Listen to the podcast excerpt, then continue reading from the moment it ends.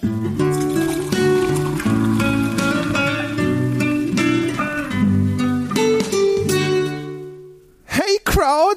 ist auf ein Bier mit eurem total angesagten hippen Moderator André und ich bin da, um euch vorzustellen, worüber wir heute sprechen. Nämlich Sochen und Sebastian reden darüber, ob sie vielleicht schon zu alt sind für irgendeinen Scheiß und ich lach die alten Männer aus. Hallo Jochen. Was zur Hölle? Er hat dich Was denn? Sochen genannt. Was, was, was? äh, Oh Gott, kann bitte Hipster André ja sofort wieder in den Keller gehen und den richtigen holen? Weiß nicht, wovon ihr sprecht. Ich war schon immer so. Ich bin halt einfach jung und total in Scene und meine Bros selbst da draußen verstehen das. Oh Gott, oh Gott, Hipster André, weg, weg. Was? Also, jetzt reden wir halt über Bier. Ja?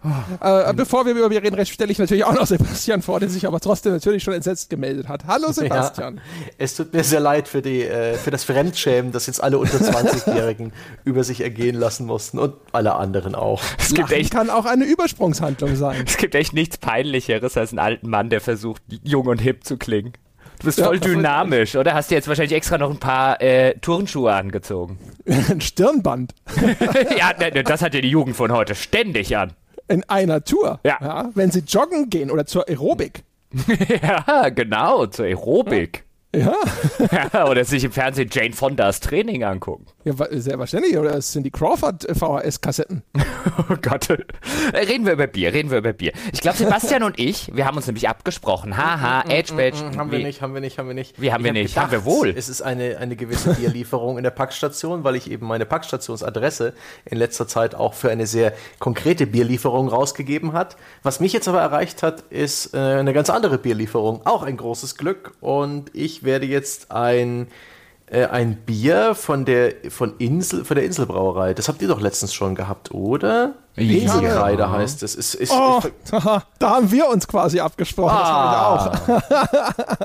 vom hervorragenden Nick und dem ebenso hervorragenden Jörg, die äh, Spitze sind, die sich bei uns für unsere äh, Formate bedankt haben, uns dazu auffordern, experimentierfreudig und authentisch zu bleiben, was, äh, was wir heute sowas von beweisen werden. Und er hat eine Riesenpulle ähm, Inselkreide mir geschickt. Das war von den drei Bieren, die dabei lagen, auch das mit den wenigsten Umdrehungen. Deswegen habe ich es auch gewählt. rausgesucht. Wait a minute. Ich wollte mich mit Sebastian absprechen und jetzt fällt mir Sebastian hier inselkreidemäßig in den Rücken und ihr lacht Der mich aus. Das Schicksal hat es so bestimmt. Boah, ich erwartete auch die Verräter. Bierlieferung aus Japan, aber die hast halt du bekommen. Freu dich doch über japanisches Bier, erzähl uns davon und schenk dir eins ein. Boah, da fällt er mir so Alter in, den, so in den Rücken, fällt er mir. Also ich habe, und dann spoilert er auch noch mein Bier. Das ist echt, äh, das ist echt, oh, unglaublich. also der Dirk nämlich, der gute Dirk, der Super Dirk, das übrigens von äh, Niklas und, oder Nick und Jörg, habe ich ebenfalls bekommen. Ja, dachte aber, das trinke ich dann beim nächsten Mal. Der gute Dirk war nämlich in Japan, genauer gesagt auf der Insel Mijajima in der Nähe von Hiroshima und hat mir Bier von dort mitbekommen und ich trinke jetzt das Mijajima Bier Pale Ale und hoffe, dass es nicht radioaktiv belastet ist. Ja, Bin gespannt. Das habe ich auch bekommen. Das ist übrigens, das glaube ich, nicht das erste Mal sogar, dass der gute Dirk uns Dinge schickt. Oh, ich habe das jetzt mal hier geöffnet. Es sind nämlich Dosen. Es war auch eine Flasche. Also er hat geschickt. Er hat echt eine große Lieferung gepackt. Er hat ein Pilsner, ein Pale Ale, ein Caramel Blond und ein Weizen geschickt. Und ich habe mich jetzt für das Pale Ale entschieden, das hier aus der Dose kommt. So eine, ja, so radioaktiv grüne Dose. Ich guck mal. Hm, hm. Oh ja. Oh ja. Die Japaner können auch Pale Ale. Die können generell gute Biere. Da. Ah, Ja, ich bin Bier noch ein und. Baseball. Ich, äh, ich mache jetzt mal hier den, die, den, die Inselkreide auf. Ich habe auch mit dem japanischen Bier geliebäugelt, weil es natürlich so schön exotisch ist, aber Die, ich äh, habe gedacht, eine große Pulle, das geht heute. Die äh, japanische Brauerei, um da übrigens noch ähm, ein bisschen Trivia einzustreuen, hat nämlich ein Reh als Maskottchen, weil auf der Insel die Rehe heilig sind.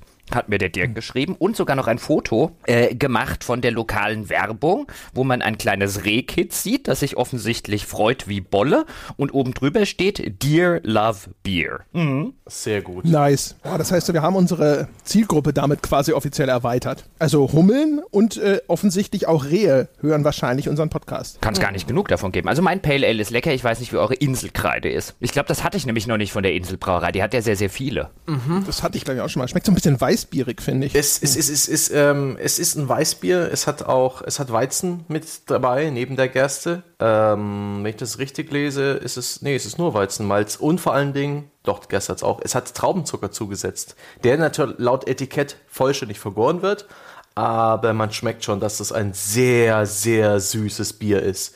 Was? Ich finde es, ja, ich finde find, es das süß? sehr süß. Ich finde, es schmeckt tatsächlich vergleichsweise säuerlich, wie diese Weißbiere halt so schmecken. Also vielleicht ist es für ein Weißbier süß, Ja, aber ja, für ein Weißbier ist es schon zu säuerlich. Ja, es, ich war es auch gerade äh, beim ersten Antrinken, ähm, hopp, das ist nicht normal und habe festgestellt, ja, Weizenanteil. Ist ja nicht schlimm. Ich, äh, man muss es bloß erwarten. Wenn sich ein Bier mir irgendwie als Inselkreide verkauft, dann erwarte ich zunächst mal die klassische Kombination aus Gerste, ähm, äh, ja, aus Gerste und Hopfen. Aber dass da hier jetzt äh, das Weizen und die Hefe mitspielen und das auch noch in so einer, hoi, hoi. mal gucken, wie mir das so geht mit dem Bier. Das ist ja auch eine schön große Flasche. Das ist ein Dreiviertel Liter. Der, der wird uns schon mit 5,6 Prozent, das wird uns gut unterhalten. Oh ja, ich vor freue mich auf den Abschluss Steht der da, Folge. Da steht drauf, irgendwie achtfacher Goldgewinner beim World Beer Award und World's Best IPA. Aber es schmeckt überhaupt nicht nach IPA. Das hat mich am meisten irritiert an der ganzen Vielleicht hat das die Brauerei gewonnen, aber nicht dieses Bier. Ja, aber das ist ja voll beschiss. Dann sollen sie das doch auf ihre IPAs drücken. Tja, Nochmal. Ja, siehst du mal, da sind wir wieder mal auf Marketing hereingefallen, oder der Jörg und Nick. Aber ich will das jetzt auch nicht vorverurteilen. So ein seltsames Bier, das braucht ein bisschen Zeit mit mir und meinem Bierdurst zusammen. Und ähm, ja, hoffen wir, dass ich dann in der zweiten Hälfte nicht langsam zum Nickerchen äh, anfange, ja, weil alte Männer, die können sich auch nicht mehr so lange konzentrieren. Der Mittagsschlaf, ja. ja. Wir sind mal gespannt. Also, dann, meine Damen und Herren, wir sind heute hier versammelt, um äh, ein Thema aufzugreifen, das uns von euch vorgeschlagen wurde, nämlich von Schneeland und der schl schlug vor als Thema zu alt für den Scheiß und hat auch gleich seine eigene zu alt für den Scheiß Liste mitgeliefert. Das ähm, ist Umfang, Respawning, Komplexität und Schwierigkeitsgrade gewesen. Und dann haben wir uns gedacht so, naja, Ne? Also eigentlich können wir zu dem Thema ja gar nichts sagen, weil ich meine, zu, wir sind ja noch quasi ne, kaum unseren Windeln entstiegen, aber wir probieren es einfach mal. Wir tun unser Bestes. Ich bin mitten in der Pubertät. Ohne Scheiß, Leute, ernsthaft, wir sind langsam am oberen Ende des, äh, des Spektrums. Nicht, am, am, ni- nicht ganz hinten, aber wir sind jetzt schon überdurchschnittlich alt für Gamer. Ist es nicht so? Ist nicht so Mitte 30 das Alter, das der Gamer im Schnitt aktuell hat? Ich glaube, es kommt immer voll drauf an, wer gerade die Statistik gefälscht hat, um damit welche Agenda zu befördern. Äh, immer dann, wenn die Gaming-Branche so tun möchte, als sei sie jetzt total mega super im Mainstream angekommen und wirklich jeden Handybenutzer, der mal versehentlich auf Candy Crush geklickt hat, in ihre Statistik mit einbezieht, dann sprechen sie häufig schon von 40, glaube ich, oder sonst irgendwas. Ich glaube, die, äh, der Kernzielgruppe des äh, gängigen äh, AAA-Releases sind wir im Schnitt wahrscheinlich entwachsen. Ach, herrlich. Das wäre so ein Fall, wo Sebastian einfach alles cool findet. Man muss ihm nur ein Bier hinstellen und dann ist alles herrlich. So, heute freut er sich über jede Aussage. Nein, ich bin, ich, Also bin großer, ich bin großer Fan des Älterwerdens. Ich hatte da so meine gewissen äh, Ängste und Sorgen in den frühen 20ern um die Pubertät rum. Aber so die 30 zu überschreiten und, und jetzt bin ich 36, wird sie dieses Jahr 7, 37. Es ist wunderbar. Ich, ich mag das sehr. Ich, ich habe keine Angst vorm Altern. Ich empfinde das als eine sehr interessante, allmähliche, dezente, subtile Entwicklung des Charakters und der eigenen Vorlieben und des eigenen Geschmacks. Es, es gibt keinen Stillstand bei meiner Persönlichkeit, die entwickelt sich beständig weiter, meine Interessen verändern sich, die, meine Prioritäten verändern sich. Das ist eigentlich ganz angenehm und ich werde nicht plötzlich hilflos oder langweilig, sondern ähm, alles, was mich am Alter abgeschreckt hat, so aus der, der Teenager-Perspektive, das empfinde ich jetzt inzwischen längst wieder ganz anders. Und deswegen gehe ich auch ganz sorglos diese Reise des Lebens und Älterwerdens an und finde das eher viel interessanter, dass sich eben so viel an mir verändert und auch so ganz subtil. Und dazu zählt eben auch der Spielegeschmack und der Spielekonsum. Und das ist ja auch das, was uns hiermit hingebracht hat. Und ich gutheiße die Veränderung, weil sie, sie fühlt sich richtig und natürlich an. Also ich für meinen Teil habe ja einfach beschlossen, nicht zu altern. Das macht das Ganze viel einfacher. Deswegen bin ich selbstverständlich auch nicht zu alt für diesen Scheiß. Ich bin lediglich in der Zwischenzeit zu klug für manchen Scheiß. So. Ach, du bist einfach nur. Ich werde jünger und intelligenter. oh Gott, oh Gott. Oh, das ist wirklich, das ist. Äh da sperrt sich das, äh, das eitle Hirn gegen Punkte von Realität. Aber das passiert halt in den Elfenbeintürmen auf der ganzen Welt. Es ist ja auch so, äh, ich habe gehört, dass dieser Degradationsprozess des Gehirns setzt im Grunde genommen schon irgendwo in den 20ern ein. Und dann ist es sehr unterschiedlich, wie schnell das fortschreitet. Also, wie gesagt, wenn man halt erst gar nicht 20 wird, ich bin ja keinen Tag älter als 15 oder so. Aber jetzt mal ehrlich. Darfst du dann überhaupt Bier trinken? Wait a minute. Ja, das wird ja nur das biologische Alt, also quasi das Alte nicht mal das Biologische wird ja gemessen, sondern einfach nur die Zeit, wie lange man schon auf dieser Erde wandelt. Und wenn ich halt langsamer altere als andere Leute, darf ich selbstverständlich Bier trinken. mhm. Ist ganz einfach. Quasi der Benjamin Button unter den äh, Podcastern. ja, genau. ich bin ja der Meinung, Sebastian, du bist offensichtlich nur noch nicht alt genug, um richtig Angst vor dem Altern zu kriegen. Möglich. Angst vor dem Tode habe ich allemal und auch Angst vor Demenz und Krankheit. Aber ich glaube, der Weg dahin ist gar nicht mal so schrecklich, wie man sich so Du musst, ja, musst gar, kein, gar keine Angst vor dem Tod haben, Sebastian. Ich habe neulich, habe mich schlau gelesen, äh, der ein oder andere wird es mitgekriegt oh haben über Quantenmechanik, ja, und da gibt es die Theorie äh, des Quantenselbstmordes und der Quantenunsterblichkeit. Das heißt, wenn diese ganze Quantentheorie so stimmt und immerhin ein nicht unerheblicher Teil der Wissenschaftler, die sich damit beschäftigen, der Physiker, der Quantenphysiker, geht davon aus, dass das stimmt und wir alle quantenunsterblich sind. Das heißt, niemand stirbt tatsächlich, sondern nur repräsent oder quasi in anderen Realitäten sehen wir, wie die Leute sterben, aber sie leben noch weiter und so. Mhm. Keine Sorgen ähm, machen. Das ist eine tolle Theorie. Bei, bei so einem netten Bier zusammensaßen, zuletzt etwa bei der Gamescom letzten Jahres, und du hättest uns gesagt, 2018, das wird das Jahr, wo ich mich mal so richtig in die Quantentheorie einlesen wollte. hätten wir, also André und ich, hätten herzlich gelacht und dich dann geflissentlich ignoriert. Im Traum wäre ich nicht drauf gekommen, da, was du dir für, für ein Sommerinteresse zulegst. Sieht man auch geistig jung bleiben. So einfach ist es. Auch mal was ganz anderes, ja. man sich mal für Quantenphysik interessieren. Aber jetzt reden wir doch mal richtig über Spiele. Wo wollen wir denn anfangen? Sind wir zu alt für den Scheiß. Und ich würde in mancherlei Hinsicht sagen, wenn wir jetzt ehrlich und äh, äh, mal den Spaß ein bisschen beiseite lassen, ich glaube wirklich, für manchen Scheiß bin ich zu alt. Nicht für den ganzen Scheiß, nicht für das Hobby, um Gottes Willen. Ganz im Gegenteil. Ich kann mich da immer noch wie ein kleines Kind teilweise über Dinge begeistern. Jetzt halt vielleicht eher über andere Dinge als vorher. Man hat das ja vielleicht letzte Woche in der Detroit-Folge so ein bisschen mitgekriegt, dass mich jetzt bestimmt andere Dinge faszinieren, als mich vielleicht mit 12, 13, 14 15, 20, 25 interessiert haben. Manche Sachen interessieren mich vielleicht auch gar nicht mehr. Da bin ich vielleicht zu alt geworden. Wobei das weniger, wäre jetzt meine Theorie, tatsächlich mit dem biologischen Alter zu tun hat, sondern mit Faktoren, die einfach ähm, über das Alter sozusagen kommen, wie zum Beispiel eine gewisse Sättigung, ein gewisser Erfahrungsschatz und vielleicht auch solche Faktoren wie, dass mir jetzt heute vielleicht Freizeit wichtiger ist, als sie mir das mit 15 war oder generell Zeit vielleicht wichtiger ist, als mir das mit 15 war, weil man sich ja mit 15 definitiv für unsterblich hält und denkt, man hat alle Zeit der Welt und einfach mal sechs Wochen mit irgendetwas vollkommen zu vertrödeln, ist nicht nur eine sehr, sehr sinnvolle Tätigkeit, sondern hey, wenn ich unsterblich bin, dann kann ich auch acht Wochen mit irgendwas vertrödeln. Hm. Also ich würde auch, ich habe auch so überlegt und habe festgestellt, also die Differenzierung scheint notwendig zu sein. Ähm, wo bin ich in Anführungsstrichen zu alt für den Scheiß und meine aber eigentlich nur, aufgrund von gesammelten Erfahrungen ist es zum Beispiel nicht mehr so leicht, mich zu begeistern. Ja, also du hast so viel Zeug gespielt in all den Jahren und dann hast du manche Sachen halt inzwischen 10, 15, 20 Mal gesehen und gemacht und dann ist es logisch, dass das beim 21. Mal nicht mehr den gleichen Effekt hat. Man ist ja meistens froh, wenn es beim dritten Mal noch den gleichen Effekt hat.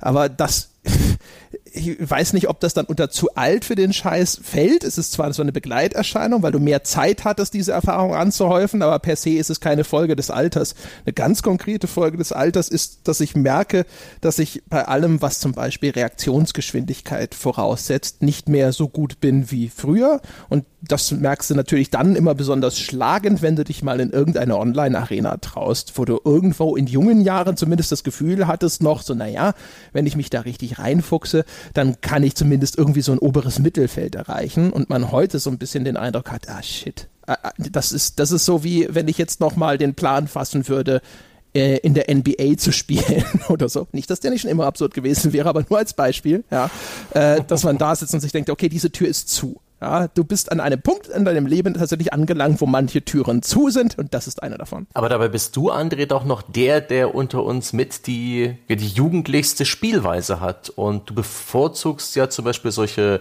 ähm, Metroidvania-Action-Plattformer, die zum Teil auch richtig bockeschwer sind. Du hast dich eben durch das, ähm, na komm schon, Cuphead durchge, durchgekämpft und dich durchgebissen. Hast auch jetzt in letzter Zeit äh, andere Spiele, die so in die äh, in die Kerbe schlagen gespielt. Also für die, bei dir ist zumindest noch das Bedürfnis äh, für solche, ja, ich würde es mal Skill-Spiele beschreiben, da. Die machen dir immer noch Spaß. Und äh, vom Online-Wettkampf abgesehen, bist du denen ja auch noch gewachsen. Mich zum Beispiel, ich kann es, ich kann, ich kann die auch spielen, aber für mich fühlt sich das mehr wie Arbeit an. Sowas habe ich früher gespielt, aber da merke ich zunehmend, dass ich da die Geduld verliere und äh, dass es mich da frustriert, dass sozusagen meine, meine, meine Skills ein Stück weit nachgelassen haben. Dass ich nicht mehr so aufmerksam bin wie früher, dass meine Reaktionszeiten nicht mehr so gut sind, dass es mir mehr Mühe bereitet, ähm, solche Spiele zu meistern. Und äh, dementsprechend weniger spiele ich sowas. Und de dementsprechend habe ich auch sehr viel mehr, vielleicht noch viel wichtiger, und äh, eine Aversion davor, eine gewisse Hemmung, sowas überhaupt auszuprobieren. Ja, also ja, klar. Also das Bedürfnis ist immer noch da. Äh, aber das ist vielleicht auch dann wieder so eine, so eine Persönlichkeitsgeschichte. Keine Ahnung, ob du das früher dann tatsächlich wirklich viel gespielt hast oder ob du es viel mehr spielen würdest. Ich habe bin schon, ich glaube, ich bin erstens schon immer so ein bisschen ehrgeizig gewesen. So, das heißt, also wenn die mir zu sagen, so, das kannst du nicht mehr oder sowas, ist eigentlich eher ein Grund, es erst recht zu probieren. Und zum Zweiten, ich glaube, ich bin halt für die Art Spiel dann auch ganz gut geeignet, weil ich habe eine relativ gute Frusttoleranz. Ich habe, glaube ich, so dieses, was man immer so sagt, so, weißt du, dass man so für, für den, den zukünftigen Erfolg Leiden in der Gegenwart in Kauf nehmen. Das, das gelingt mir meistens ganz gut. Wie geht's denn dem Jochen mit den, mit den Skill-Spielen, mit den Spielen, denen man nachsagt, dass das eher was für junge Leute ist? Sei es sowas wie ein Online-Shooter, Counter-Strike Go oder wie auch Call of Duty Online unglaubliche Reflexe verlangt oder eben solche Skiller-Spiele wie ja, Action-Plattformer mit, mit einem richtig knackigen Schwierigkeitsgrad.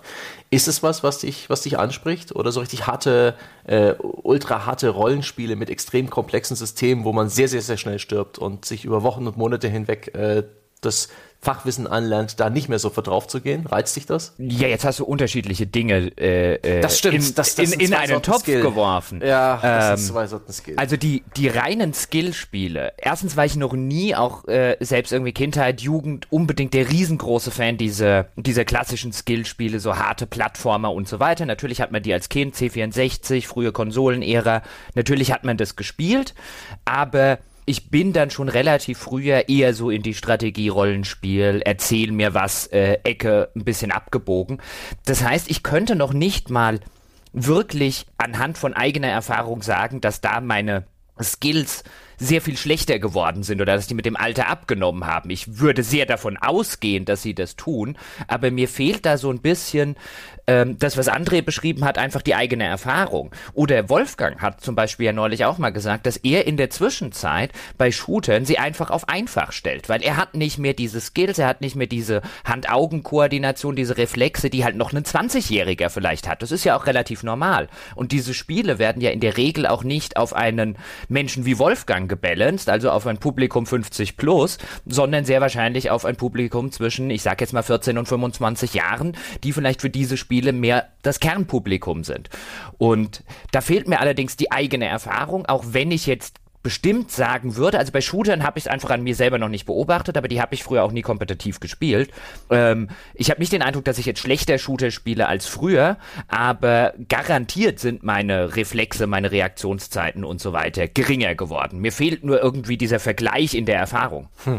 Weißt du, was Jochen gerade gesagt hat, ist ja übrigens eigentlich auch ein ganz interessanter Punkt, weil wenn man heute sich hinstellt und sagt, äh, ähm, ich habe früher habe ich noch dieses und jenes ganz viel gespielt und das mag ich heute nicht mehr, ist ja auch eine Frage, die man stellen kann. War das vielleicht aber auch früher einfach alternativlos? Also gerade so sehr mhm. skillbasierte Spiele. Früher gab es, also jetzt ganz viel, früher kaum was anderes.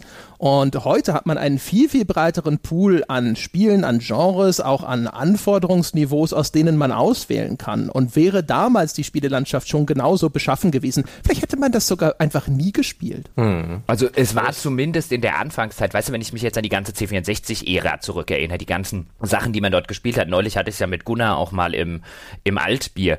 Ich mich so an die International Karates, äh, Green Beret, Blue Max und all diese alten Spiele, ja eigentlich Skillspiele waren, weil, wie André es gerade so schön gesagt hat, zumindest in meinem damaligen Umfeld, in meiner damaligen neun, zehnjährigen Filterblase, da gab es nicht viel anderes als solche Spiele und dann hat man die halt schlicht und ergreifend gespielt, sich darüber auch gar keine Gedanken gemacht. Ich habe in der damaligen Zeit einfach alles gespielt, was mir vor die Flinte gekommen ist. Und erst als ich vielleicht so 12, 13, 14 war, mein erstes Rollenspiel und so gespielt habe, erst dann habe ich so wirklich gemerkt, okay, da gibt's ja noch was anderes. Dann war natürlich auch wichtig, dass man zur damaligen Zeit zumindest langsam aber sicher die, hinter diese Sprachbarriere kommt, weil das hilft mir halt nichts, wenn ich als Achtjähriger kein Englisch spreche und dann irgendein Ultima oder so anfange, wo ich nur Bahnhof verstehe.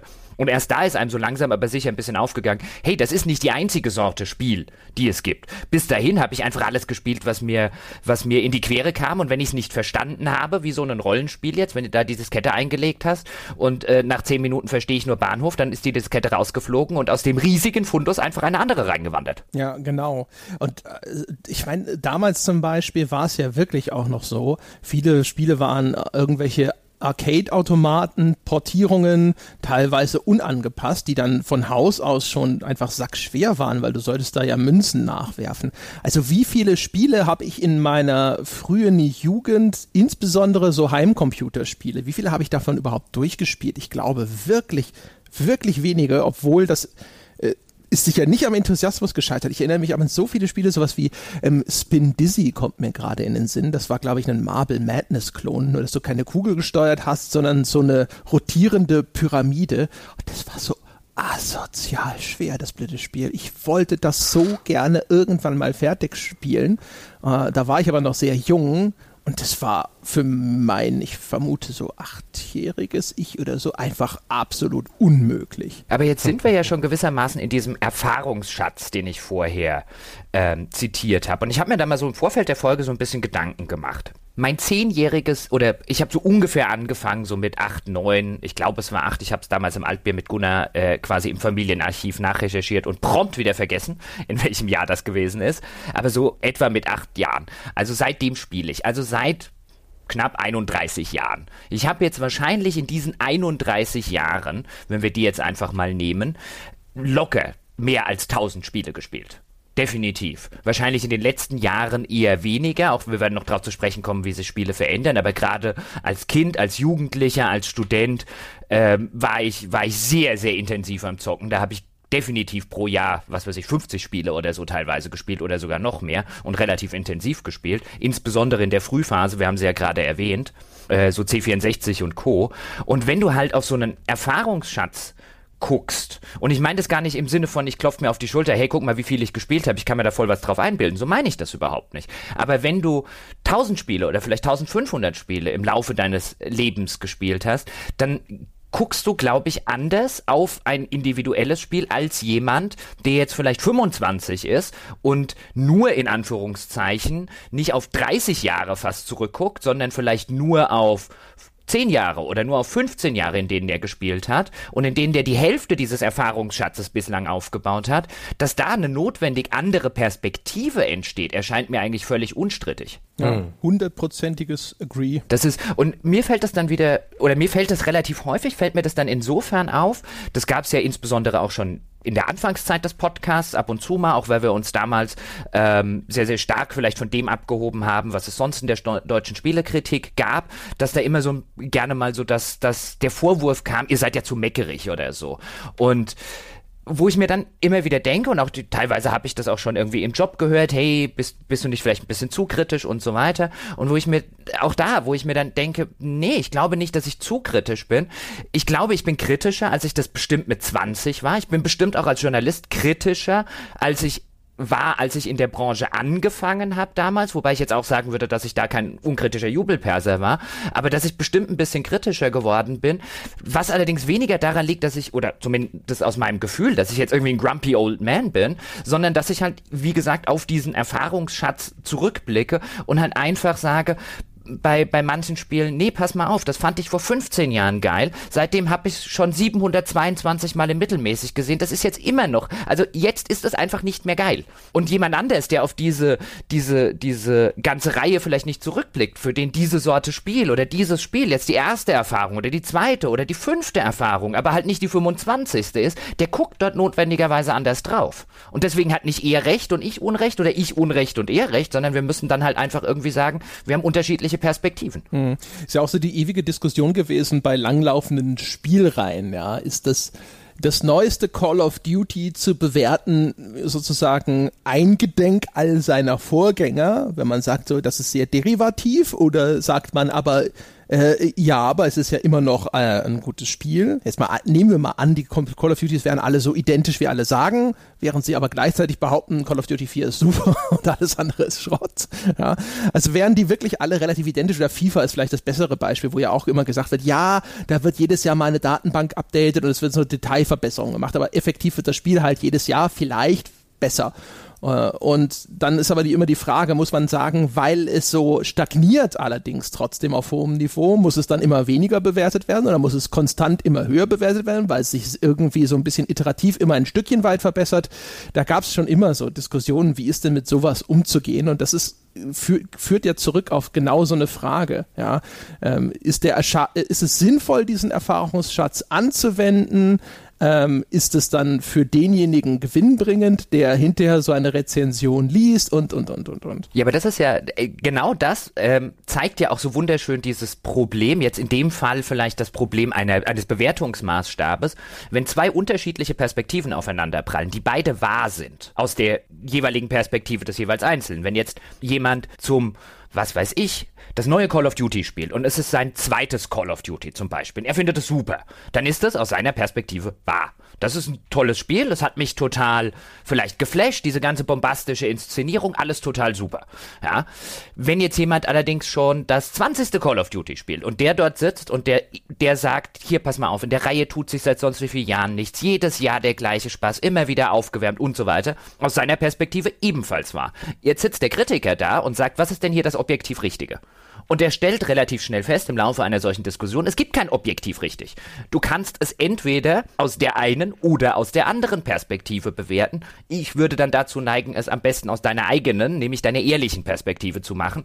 Aber objektivieren kannst du das nicht. Du kannst halt nicht ein Spiel abstrafen, objektiv. Du kannst nicht ein Spiel objektiv abstrafen, weil es seit 20 Jahren das gleiche ist. Das kannst du nur subjektiv tun. Es braucht eine Art Quantenwertung, ja ein Wertungszustand mit einem großen Spektrum, der dann je nach Betrachter anders ausfällt. Aber äh, ich habe auch das Empfinden, dass die, die Art und Weise, wie ich News konsumiere bei Spielen, ähnlich sich gewandelt hat. Mich interessieren heute an Spielen, an, auch an bereits erschienenen oder bei erst angekündigten andere Nuancen, Facetten. Und äh, als es früher so war, ich war mal großer Fan der GTA drei Spiele. Also GTA 3 auf der PS2 war für mich ein echter Augenöffner, was Gaming anging. Sowas habe ich vorher noch nie erlebt. Das hat mich mit, mit am stärksten beeindruckt eigentlich. Äh, als Gesamtprodukt. Und daraufhin habe ich äh, GTA-Fanseiten besucht, regelmäßig. Und da wurde jedes Newspfitzelchen zu GTA aufbereitet. Und ich habe das verschlungen und geliebt. Und heute könnte mir jetzt das neueste Gerücht zum kommenden GTA 6 oder zu Red Dead Redemption 2 eigentlich egaler nicht sein. Mich interessieren inzwischen völlig andere Aspekte des Gamings, völlig andere Geschichten. Mich interessiert viel mehr, wie Spiele gemacht werden. Mich interessieren viel, mich interessiert viel mehr, welchen Einfluss einzelne Personen darauf haben so diese Autorenschaft von Und äh, ja, es ist ein ganz anderes äh, Interesse, was ich generell Spielen gegenüber habe, äh, eben auch abseits vom, vom eigentlichen Spielen.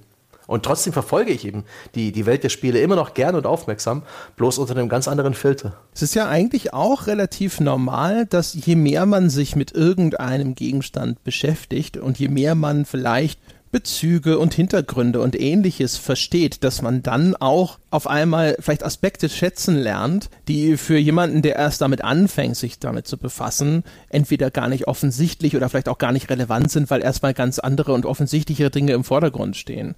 Also wenn ich mich mit Menschen unterhalte, die total auf Musik abfahren zum Beispiel, dann beschreiben die mir, dass ihnen dieses eine spezielle Gitarrenriff oder sonst irgendwas ja so Gänsehaut verursacht und das sei ja auch so brillant gespielt, wenn hier, keine Ahnung, Carlos Santana oder weiß der Himmel, was jemand da spielt. Und das geht an mir völlig vorbei, weil ich in dieser Materie nicht so drin bin. Ich weiß meistens nicht mal diese Begrifflichkeiten korrekt zuzuordnen. Für mich ist ein Musikstück eingeteilt in gefällt mir oder gefällt mir nicht. Und ich glaube, das ist halt auch so ein Effekt. Also wenn man sich jetzt, ich meine, wir haben uns auch noch von Berufswegen immer mehr und immer mehr über Jahrzehnte in die Materie eingearbeitet. Und dadurch kommt es natürlich auch zustande, dass man sich vielleicht an Facetten erfreuen kann, und Dinge beeindruckend findet in der Ausführung, in der Gestaltung von Computerspielen, die für andere Leute irgendwo gar nicht so sichtbar sind. Ich glaube, das ist dann der Teil, wo halt der Podcast auch wieder interessant wird für viele Leute und warum das viele Leute faszinierend finden, auch so eine Perspektive zu hören, weil es sie auf Dinge aufmerksam macht, die ihnen selber vielleicht entgangen wären.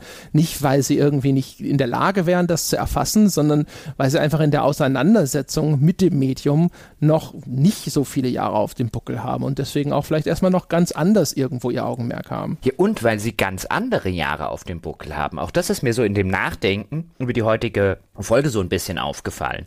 Wenn wir jetzt den zehnjährigen Jochen nehmen, der intensiv am C64 angefangen hat zu spielen und dann dessen Reise sozusagen in der im Medium Spiel begleiten, dann werden wir sehr schnell feststellen, dass sich dort nicht nur absolut massiv was in der kompletten Spieleindustrie, in der ganzen Technik, in allem drumherum und so weiter geändert hat, äh, geändert hat, sondern vielleicht viel mehr in diesen 30 Jahren als jetzt vielleicht in den letzten 15 Jahren. Wenn wir jetzt also jemanden, der 40 ist und seit seinem 10. Lebensjahr spielen, wenn wir den nehmen und einen 25-Jährigen, der ebenfalls seit seinem 10. Lebensjahr spielt, der 25-Jährige, der war dann äh, vor 15 Jahren, da war es so 2003 rum, das heißt, der ist mit Internet- oder Online-Funktionalität in rudimentärer Form zumindest schon mal aufgewachsen.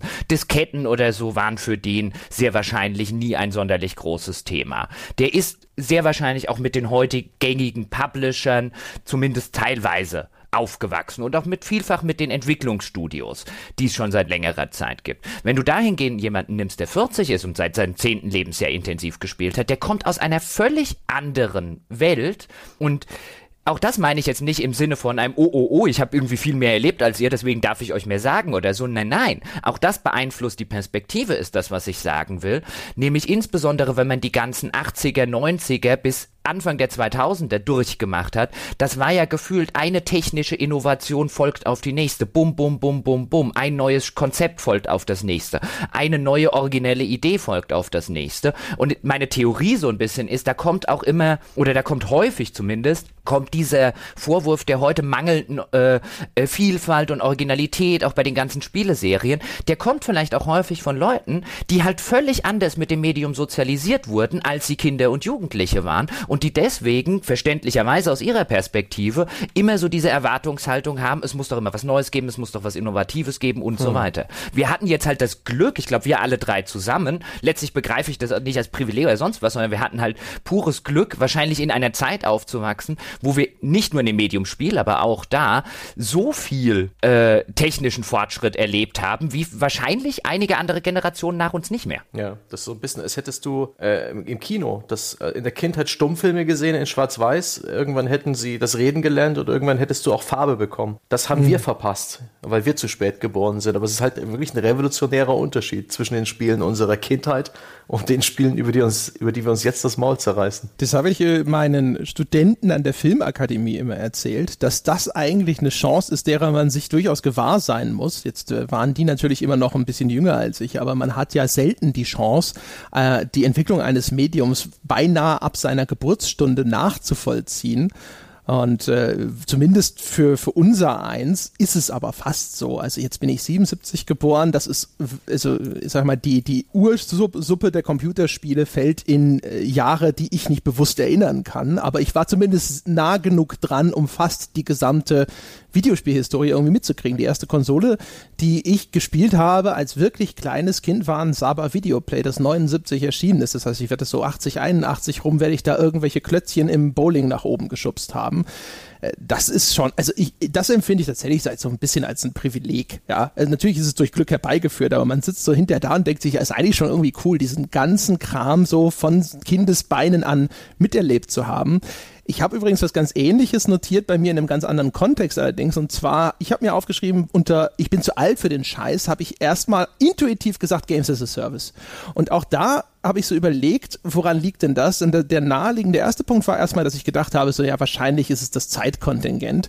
Aber auch da habe ich mir überlegt, vielleicht ist das auch etwas, was mit dieser Sozialisierung zusammenhängt, die Jochen beschrieben hat, weil wir ja in unserer Kindheit so viele Spiele durchprobiert haben. Ich hatte jetzt zwar selber keinen 64, aber ich habe einen Freund gehabt mit einem C64 und auch da ist man hingegangen und hat einfach hier die Box, die Wundertüte auf und das Spiel und das Spiel und das Spiel und das Spiel. Und meine Sozialisierung, was Computerspiele angeht, ist Spiel kommt, Spiel gespielt, wenn Schrott, Spiel weg und sofort das nächste oder Spiel durchgespielt in Zeit X und dann das nächste.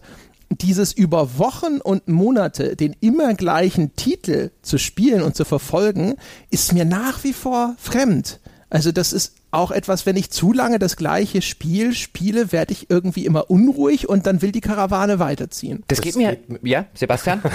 uns geht es wahrscheinlich beiden so. Also mir geht es so, allerdings fehlen uns auch gewisse Pull-Effekte. Uns fehlt wahrscheinlich die Online-Community, in die jüngere Spieler meiner Meinung nach deutlich, deutlich stärker eingebunden sind, was den Freundeskreis angeht, was irgendwelche Online-Mitspieler angeht, vielleicht auch Clans und auch der Aspekt E-Sports und äh, Videospiele miterleben, die kennen dann Spieler, die kennen gute Streamer, für die ist das Spiel dann auch mehr als das Spiel selbst, sondern auch so ein bisschen ein Stück weit Teil ihres Entertainments. Und da glaube ich, funktioniert Game as a Service ganz hervorragend, weil du eben mitempfinden kannst, was ein E-Sportler oder ein Twitch-Streamer gerade empfindet, weil, ähm, weil, es Spaß macht, ständig in dieser Welt drin zu sein, wo man dann wahrscheinlich auch wieder Spaß daran hat, bis in die kleinsten Details Neuerungen und, und äh, Entwicklungen mitzuverfolgen, Balancing-Patches zu studieren. Das hat ja auch was, da in, in sowas tief einzudringen. Aber ich bin diesbezüglich vielleicht einfach nicht so sozialisiert. Denn immer wenn ich mal vom süßen Nektar des Gruppenspiels koste, wenn wie zum Beispiel für einen Podcast mich ein paar Profi-Destiny-Spieler ähm, in so ein Raid mit reinnehmen und mich da durchschleppen und mir alles erklären, dann äh, bekomme ich schon ein Stück weit mit, wie reizvoll das alles sein kann. Aber äh, es ist halt nichts für mich. Ich, ich habe nicht diese Sozialisierung und ich werde das auch nicht ähm, mir, mir angewöhnen können. Hier muss man aber, finde ich, ein bisschen differenzieren. Denn ich stimme André in dem grundlegenden Punkt vollkommen zu. Ich glaube auch, dass das bei unserer Generation zum Beispiel durchaus was mit der Sozialisierung zu tun hat, weil ich genauso gespielt habe wie André. Man hat die große Wundertüte aufgemacht, eine Diskette, man hat keine Ahnung gehabt, was zur Hölle dieses äh, Elevator Mission oder so, was da drauf steht, jetzt ist. Ja, man hat es zehn Minuten gespielt, entweder es war geil, dann hat man weitergespielt, oder es war scheiße, dann hat man es rausgeworfen, hat wieder in die Wundertüte gegriffen. Und ich glaube, diese Frühsozialisierung mit dem Medium führt durchaus zu was ähnlichem, was André gesagt hat, was ich auch bei mir beobachte, aber es gibt so ein paar Ausnahmen. Namen. Ich habe ja zum Beispiel immer ganz gerne mal Online-Rollenspiele gespielt. Und ich habe die immer so lange gerne gespielt, bis ich halt in diese Phase gekommen bin, okay, Max-Level erreicht, alle Quests und so weiter gemacht, jetzt kommt der Daily Grind, ich bin raus. Ähm, weil quasi bei, auch bei Online-Rollenspielen, also jetzt nur zur Klarstellung, wenn jemand sagt, hey, du hast doch hier irgendwie lange Lord of the Rings Online und EverQuest gespielt, wie passt das zusammen? Ich war immer dann raus, wenn alles erledigt war und jetzt ist irgendwie vier Wochen oder vier Monate warten irgendwie aufs nächste Add-on oder ähm, auf den nächsten Content-Patch, da bin ich raus. Für irgendwie Daily Quests und so den ganzen, den ganzen Zinnober, das, das mache ich vielleicht mal eine Woche mit und dann stelle ich plötzlich fest, was das für eine elende Zeitverschwendung ist und dann bin ich aus der Geschichte raus. Bei Service Games geht's mir sehr, sehr ähnlich. Weil heute ist ja viel ein Service, auch wenn wir jetzt zum Beispiel sowas nehmen wie, keine Ahnung, Far Cry oder ein Assassin's Creed, um jetzt mal bei den Ubisoft-Spielen zu bleiben. Ich habe die jetzt beide gerne gespielt, also das neue Far Cry und das neue Assassin's Creed. Ich käme niemals auf die Idee, jetzt irgendwie drei oder äh, vier Monate später oder im Falle von Assassin's Creed vielleicht ein, ein halbes Jahr später irgendwie noch einen DLC zu spielen. Never bloody ever. Ich käme nie auf die Idee, mir einen Season Pass für irgendwas zu kaufen. Ich käme vielleicht auf die Idee, das ist mir durchaus schon so gegangen, dass bei Spielen, die ich nicht zum Release erworben habe, ich irgendwann hingehe und sage, ich warte auf die Game of the Year Edition, die alle DLCs drin hat, und dann spiele ich das Spiel mit allen DLCs. Aber die, alleine die Vorstellung, ein durchgespieltes Spiel nochmal rauszuholen, drei Monate später, um einen neuen DLC zu spielen, das ist eine Vorstellung, mit der kann ich gar nichts anfangen. Und ich würde sagen, das, es hat selbstverständlich was mit der Sozialisierung mit dem Medium zu tun. Das geht allem, was ich sozialisiert oder wie ich sozialisiert werde, widerspricht das allem. Drei Monate später will ich ein neues Spiel und nicht ein DLC zu einem, das ich schon gespielt habe. Wobei ausgerechnet bei Far Cry 5 die DLCs würden mich tatsächlich mal reizen, weil die alle so freaky klangen, so mit Vietnam und Mars und sonst irgendwas. Und Add-ons zumindest habe ich damals auch gekauft und gespielt. Ähm, nur halt dieses permanente, so, äh, wenn ich das so sehe, ja, die Season 2 von Rainbow Six Siege und von The Division und jetzt haben wir hier nochmal eine mhm. extra Kackmission so und so. Das sind Sachen, klar, da kann man sagen, hey, aber das ist ja vielleicht diese, diese Online-Erfahrung, die dir eher fremd ist, wo ich nie so drin war in, in der Hinsicht, dass ich, ich, ich habe Online-Spiele habe ich tatsächlich immer gerne gespielt, halt sowas wie Quake 3 oder Unreal Tournament oder Tech Ops und sonst irgendwas. Ähm, aber dieses permanente Mini-Update-Gezeugse, also ich weiß auch nicht, ich brauche halt was Substanzielles, was dann eben zumindest diesem Gedanken des Add-ons sehr nahe kommt. Und wenn das immer nur diese kleinen homöopathischen Dosen sind oder sowas. Ich finde das sogar eher abschreckend. Ich weiß gar nicht warum. Ich sitze so da und denke mir so, boah, das ist doch, ist doch nichts. Was soll das? Ja, weil du, aber auch da wieder, das ist ja auch der soziale und der kulturelle Kontext, der eine Rolle spielt. Du bist aufgewachsen mit einem Medium, das zur damaligen Zeit war, mehr oder weniger ein, ich will, es, ich will und es gibt ganz viele neue Dinge. Ich will so viel wie möglich spielen. Und ich habe den Eindruck heute, und wir haben in anderer in anderen Zusammenhängen schon häufiger mal über das Fragmentieren von Interessen geredet, über wie Nischen wachsen. Und in der heutigen Zeit und vielleicht für jüngere Menschen ist es auch ist etwas normal, was für uns in der damaligen Zeit nicht normal war. Ich kann mich, wenn ich die Analogie jetzt zum Beispiel mache, ich kann mich zum Beispiel als Kind, ich war Eintracht Frankfurt-Fan, aber ich war auch Fußball-Fan. Das heißt, wenn irgendein Fußballspiel zu sehen gewesen wäre, dann habe ich das mir angeguckt. Ich habe damals, was weiß ich, den Kicker gelesen und äh, zu meiner Schande wahrscheinlich auch sogar noch die Sportbild. Und mich hat die ganze Bundesliga interessiert, die ganze Nationalmannschaft und so weiter und so fort. Und da war das zumindest in meiner Erinnerung auch völlig normal auf dem Schulhof Düsseldorf. Da war der eine vielleicht Bayern-Fan, der andere Köln-Fan und so weiter. Aber letztlich waren alle auch Bundesliga-Fans. Und in der heutigen Zeit, insbesondere bei jüngeren Leuten, sehe ich immer wieder häufig, die sind Fan ihres Teams. Die sind Dortmund-Fan. Die interessiert nicht, was in Augsburg passiert. Die interessiert auch wahrscheinlich nur deswegen, was in München passiert, damit sie sich drüber aufregen können. Die interessiert auch nicht wirklich, was in Köln passiert. Die sind auf Dortmund-Foren unterwegs, die lesen irgendwie ähm, soziale Medien oder bei Facebook die Sachen, die sich mit Borussia Dortmund beschäftigen, die gucken BVB TV und so weiter und so fort. Die sind, das Interesse ist viel mehr fragmentiert, gerade unter jüngeren Leuten, so zumindest mein Eindruck. Und genauso ist es bei Spielen.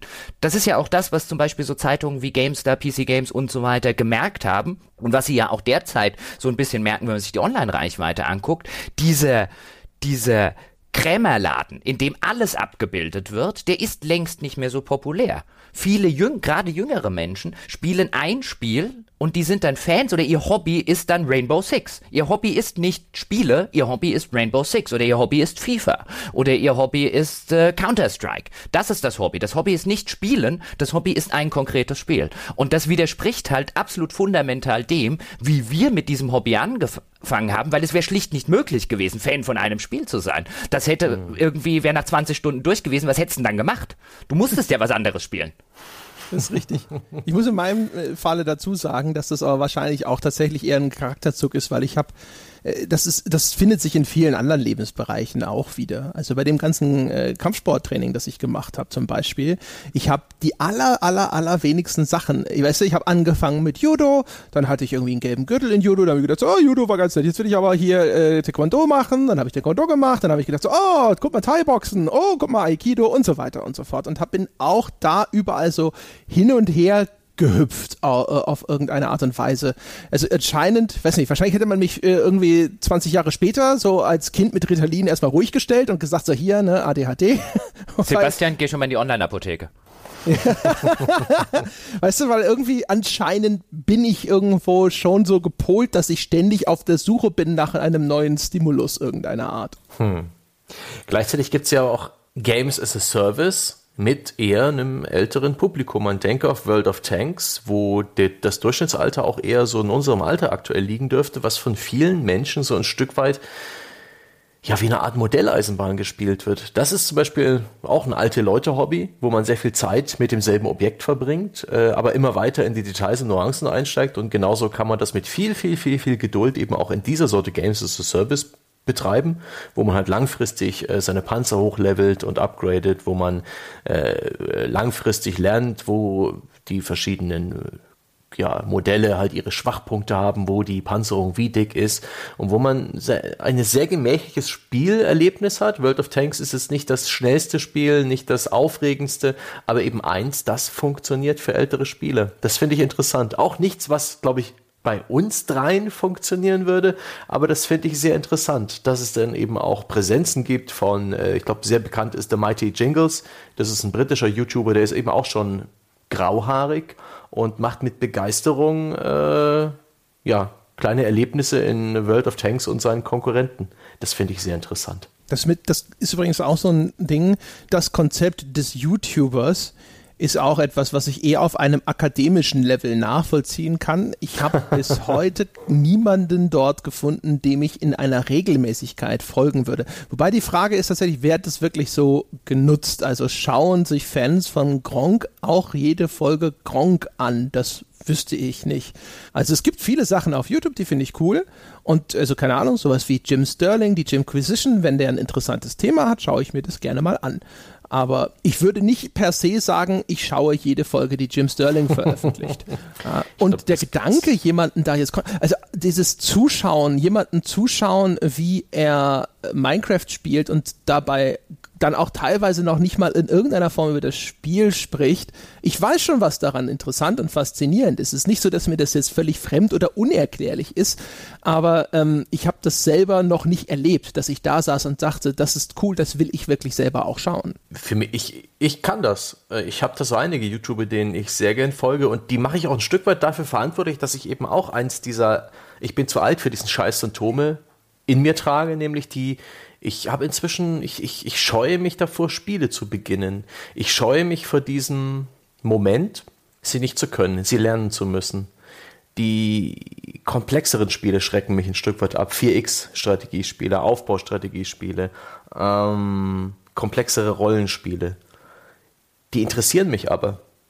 Und da bin ich, das ist eigentlich ein Charakterzug, auf den ich nicht unbedingt stolz bin, den ich ein Stück was als Makler erachte. Aber ich tue mich da sehr viel leichter, äh, einfach ein paar, drei, vier äh, YouTube-Videos aus so einer Let's Play-Reihe zu schauen von ein paar YouTubern meines Vertrauens, um diese Spiele zu begreifen, um sie zu erlernen, um, um zu verstehen, wo der Spaß da ist. Ich habe sehr viel mehr Spaß, wenn jemand praktisch dieses Spiel lernt ohne dass ich selber spielen muss. Das ist ganz bizarr. Ich weiß überhaupt nicht, was der Psychiater dazu sagen sollte, aber das ist definitiv vorhanden. Und für mich äh, hat YouTube definitiv einen Unterhaltungswert. Die einzelnen YouTuber, die ich schaue, das ist, glaube ich, so ein bisschen vergleichbar mit ähm, ja, Videospielautoren und Testern oder Kritikern, deren Urteil man vertraut, deren Schreibe man mag, den, deren Geschmack man nachvollziehen kann. Ähm, äh, denen man dann eben sein, sein Vertrauen schenkt, deren Kritiken man gerne liest. Genauso schaue ich eben sehr gern äh, die Kombination von ein, eine, eine YouTube-Persönlichkeit, ob das jetzt äh, Strategiespiel-Profis sind oder eben einfach nur unterhaltsame Leute. Ich mag sehr gern Best Friends Play. Das sind ehemalige Videospieltester aus Kanada. Die haben also ein sehr tiefes Wissen von Videospielen, insbesondere Prügelspielen und äh, Actionspielen. Es ist sehr chaotisch, es ist sehr laut, meiner Meinung nach aber sehr authentisch und lustig. Und wenn die das richtige Spiel spielen, sowas wie ein Yakuza beispielsweise, dann schaue ich auch mal und schäme mich nachher ganz stark, äh, 20, 30 Stunden netto über ein paar Wochen verteilt von denen. Das ist ganz seltsam. Und ich habe ich hab genauso, ich schaue gerade bei denen das God of War Let's Play, weil mich interessiert hat, wie die auf gewisse Storybeats reagieren. Obwohl ich das Spiel selbst gespielt habe. Dennoch will ich es mit denen zusammen erleben. Hätte ich nicht gedacht, dass ich in dieses Medium einsteige, auf die Art und Weise. Ja, das, das Letztere kann ich ja sogar noch eher verstehen, weil ich ja zum Beispiel auch gerne Kritiken oder so lese, nachdem ich etwas konsumiert habe, nachdem ich einen Roman gelesen habe, einen Film geguckt habe, ein Spiel gespielt habe. Aber ich käme, ich könnte nicht 30 Stunden Leuten beim Spielen eines Spiels zugucken, weil wenn ich das interessant fände, das Spiel, dann würde ich es selber spielen wollen. Also, das ist halt, das ist, ich war aber noch nie, ich habe das ja, glaube ich, auch schon mehrfach erwähnt, ich war halt noch nie der Fan des Co-Pilot-Spielen. Ich kann nicht Leuten beim Spielen zugucken. Da werde ich wahnsinnig. Ich will dann selber spielen. Also wenn der Kommentar entsprechend wäre, so wie Sebastian das beschreibt, also vielleicht habe ich auch noch keinen gefunden, aber ich meine, das, äh, auch wenn sich das vielleicht jetzt fies anhört, aber ich würde vermuten einfach, es gibt nicht viele, die da meinem Anspruch genügen. Ich finde, der Jim Sterling macht sehr coole pointierte Beobachtungen. Selbstverständlich mhm. ist es immer polemisch überspitzt und so, aber das, in dem Wissen schaut man das ja. Und es gibt aber leider sehr wenige Leute, die wirklich kluge Beobachtungen dabei machen. Würde ich so jemanden finden und der kann das aufrechterhalten über diese Zeitspanne, würde ich das schauen. Bislang kenne ich sie nicht. Hm. Selbst, dann, selbst dann würde ich es nicht schauen. Weil dann würde ich es ja spielen wollen. Insbesondere wenn er kluge Kommentare dazu macht, dann will ich das Erlebnis ja auch haben. Ich würde es dann vielleicht im Anschluss, nachdem ich es gespielt ja, habe, schauen. darum ging es doch bei Stange eben. Ach so, okay, du meinst nur in dem Kontext. Ja, ja, also okay. ich würde auch immer, ich würde die Spielerfahrung äh, würde ich immer erstmal selber machen wollen, aber das ist ja genau das, da verstehe ich auch ja total unsere guten Hörer, die ja auch äh, sehr häufig sagen. Und äh, aus unserer Perspektive in, in gewisser Weise ist es ja vielleicht sogar so gedacht, dass man sagt so, hey, im Nachgang die Auseinandersetzung damit anhören, das kann noch viel befriedigender sein. Du weißt genau, was das mhm. ist, was da besprochen wird. Und es geht um den Austausch, so also um diesen Erkenntnisgewinn, dass man so abgleicht, wie habe ich das erlebt, wie erlebt das jemand anders, welche Aspekte sind mir nicht aufgefallen, welche Aspekte fallen diesem anderen Menschen auf. Das finde ich cool. Ich würde auch, wie, wie Jochen sagen, ich würde das nicht vorwegnehmen wollen wollen, das würde ich dann selber spielen. Das ist übrigens, was du gerade sagst, beschreibst, ist gerade übrigens ein interessanter Punkt, den ich immer wieder an der Interaktion mit unseren Hörern schätze. Dadurch, dass wir in den seltensten Fällen ein Spiel irgendwie zum offiziellen Release-Datum besprechen. Ich weiß gar nicht, ob das überhaupt schon mal vorgekommen ist, dass wir quasi an den Tagen, wo weltweit das Presseembargo fällt, mhm. ja, dass wir da irgendwie eine Wertschätzung oder eine Sonntagsfolge hatten. Wir waren manchmal schon relativ nah am Release, aber immer mal mindestens ein paar Tage Unterschied. Und in den Diskussionen, die bei uns stattfinden, zu dieser Folge dann, was ich unglaublich genieße, ist, man tauscht sich mit Menschen aus, die das tatsächlich auch schon intensiv oder durchgespielt haben. Das kannte ich vor unserem Podcast so gar nicht, weil man als normaler Spieleredakteur ja quasi sagt, okay, das Spiel erscheint in drei Tagen, was ja heute schon dem Spieleredakteur eigentlich embargo-mäßig nicht in den Kram passen würde. Früher war es ja schon eher so, hey, ich habe mal einen Monat, bevor ihr alle das spielen könnt, habe ich schon gespielt. Hier ist meine Meinung dazu. Bam. So, und die Interaktion, die stattgefunden hat, war eher eine, äh, so auf dem Niveau, und auch so findet das heute häufig statt, eher so auf dem Niveau von, oh, Zeitung X wertet aber anders, oder oh, das klingt ja cool, oder oh, das klingt ja scheiße, oder oh, was meinst du denn mit XY, oder oh, Kritikpunkt X verstehe ich nicht. Bei uns ist es so eine Auseinandersetzung, die ich viel, viel befriedigender finde, weil du dich mit Leuten austauschst, die das tatsächlich gehört haben. Das ist mehr, finde ich, natürlich ist das, was wir hier machen, äh, jetzt zwischen uns ein Dialog, aber im Verhältnis zu dem Hörer natürlich immer noch ein Monolog, weil er hier in dem Podcast nicht interagieren kann. Aber wir bewegen uns in einem Umfeld, wo man automatisch mit den Hörern interagieren kann, einfach weil wir den Zeitvorsprung äh, nicht haben und deswegen auf einer anderen Ebene miteinander reden. Das ist, mhm. hat mehr das Gefühl von Augenhöhe. Ja, mich erinnert es immer an dieses Konzept dieser, dieser Buchclubs. Ähm, ja. Weißt du, wo, wo auch alle sagen, hey, zum nächsten Mal lesen wir X und dann redet man drüber. Äh, das habe ich selber nie gemacht, weil es so ein Angebot in meiner Nähe nicht gab. Aber das, äh, das fand ich auch schon immer cool. Ich habe sowas auch schon ab und zu mal einfach online mitgenommen. Äh, was, ich, also das fand ich auch schon immer cool. Ja, dass man so im Nachgang dann da sitzt und dann so Revue passieren lässt, was man quasi gemeinsam jetzt in dem Fall gelesen hat oder in diesem Falle gespielt oder auch gesehen hat. Also auch zum Beispiel, es gibt ja diesen YouTube-Kanal CinemaSins. Ähm, da schaue ich auch fast alles, außer wenn sie Animationsfilme nehmen. Das ist eher ein Entertainment-Humor-Kanal, aber auch die machen sehr schöne, treffende Beobachtungen über Stereotype und Regelmäßigkeiten in Filmen, über unlogische Dinge und so weiter und so fort.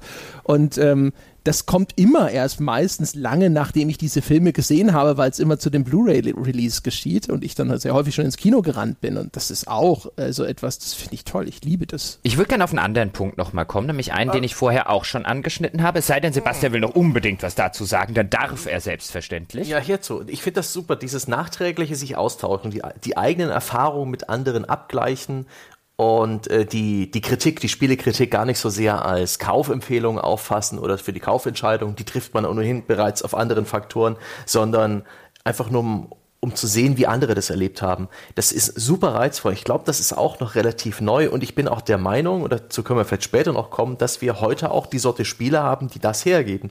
Die Sorte Spiele, die man jeweils anders interpretieren kann, die vielleicht auch narrativ völlig anders wirken als ein Spiel wie von vor 20 Jahren. Hast du auch alle 100 Ringe gesammelt? Nein, ich nicht alle. Da kann man nicht so viel äh, drum diskutieren, da kann man nicht so viel interpretieren. Und ich finde, die Spiele haben sich auch deutlich gewandelt in dieser Art und Weise. Die geben jetzt mehr denn je diese Art und Weise der, der Besprechung her. Und jetzt speak up, Jochen. Auch das kann ich sozusagen als Vorlage dafür nehmen, weil einerseits würde ich dir recht geben. Also wenn ich jetzt wirklich zurück so an meine Ursuppe denke, wie lang kann ich über ein Blue Max diskutieren mit irgendjemandem, bevor das äh, mir, ihm und allen Zuhörern langweilig werden würde? Ich glaube, da steckt keine Sonntagsfolge in einem Blue Max. Vielleicht könnte man die sogar jetzt machen im Hinblick darauf, wie war das damals mit Indizierung und so weiter. Aber wenn du rein über das Spiel reden wollen würdest, ich glaube nicht, dass man zwei Stunden äh, ähm, auf einer interessanten Art und Weise über das Spiel Blue Max reden kann. Heute kann man das selbstverständlich auch über ein, wir könnten zwei Stunden hier zum Beispiel über Agony, was jetzt erschienen ist, was Andrea gespielt hat und nicht sonderlich gut fand, aber da könnten wir locker zwei Stunden drüber reden, was da so thematisch drin steckt an Motiven, an Horrorelementen, an sexualisierten Elementen und so weiter und so fort. Was allerdings auch noch dazugekommen ist, ist nicht nur, dass die Spiele natürlich narrativ ein bisschen weiterentwickelt haben, insbesondere über die Technik, dass man heute Dinge darstellen kann, die früher schwierig geworden sind, sondern, und das ist ja auch ein Punkt, den unser Ideengeber im Forum angesprochen hat, Spiele werden halt immer umfangreicher. Zumindest gefühlt immer umfangreicher. Also einen Blue Max habe ich garantiert keine 60 Stunden lang gespielt, bis ich durch war. Und das fällt mir durchaus auch immer wieder auf oder ist mir aufgefallen auch in der Phase, wo ich nicht in der Spieleindustrie involviert war. Da habe ich dann trotzdem zum Beispiel gesagt, okay, das Assassin's Creed Unity ist jetzt so ein Beispiel, an das ich mich erinnere, das damals erschienen ist, relativ paar Monate nachdem ich bei der GameStar raus war und erstmal im Spielkosmos nichts mehr gemacht habe. Das habe ich nach 20 Stunden oder nach 15 Stunden habe ich das aufgehört ähm, das war mir einfach, wo ich gesagt habe, okay, ich habe jetzt diese Erfahrung gemacht. Paris, sehr, sehr cool. Missionsdesign finde ich teilweise ein bisschen grässlich. Die Story, die Charaktere gefallen mir auch nicht so gut. Und so sehr hält mich jetzt Paris als virtuelle Kulisse, obwohl sie sehr geil umgesetzt ist, auch wieder nicht bei der Stange, dass ich quasi diesen immensen Umfang auf mich nehme und das jetzt irgendwie 40, 50 oder 60 Stunden lang spiele. Und das spricht ja auch der Schneeland eben genau an. Und das kann ich voll und ganz nachvollziehen auch weil es einen Punkt trifft, den ich vorher schon angesprochen habe, nämlich den mit meine Zeit ist mir heute wahrscheinlich mehr wert, als sie das mit 10 war, als sie das mit 15 war und wahrscheinlich auch als sie das mit 20 war. Ich habe kein Problem damit, meine Zeit sinnlos zu verdaddeln, sozusagen. Einfach mal so eine Woche in ein Spiel reingesteckt, aber dann muss es was hergeben. Das einfach nur um des Tuns willen zu machen, einfach was Dummes zu spielen, nur um was Dummes oder was Langweiliges zu spielen, nur damit ich gespielt habe, dann sitze ich mittlerweile schon da und überlege mir, okay, die Zeit könntest du auch sinnvoller nutzen. Und ich, das sagt, das sagt der Mann, der mir hier noch äh, gebeichtet hat, wie Nino Kuni den ganzen äh, Free-to-Play-Mechaniken äh, auf den Leim gegangen ist und doch noch Bock hatte, dann alles äh, abzugraden und zu maxen, obwohl es ja, aber das ist belanglos und keiner ja, ja, aber das ist, war. Wie das ist, passt das rein? Nein, ich wollte ja, ich wollte ja auch Nino Kuni durchgespielt haben. Ich wollte ja in der Wertschätzung drüber reden.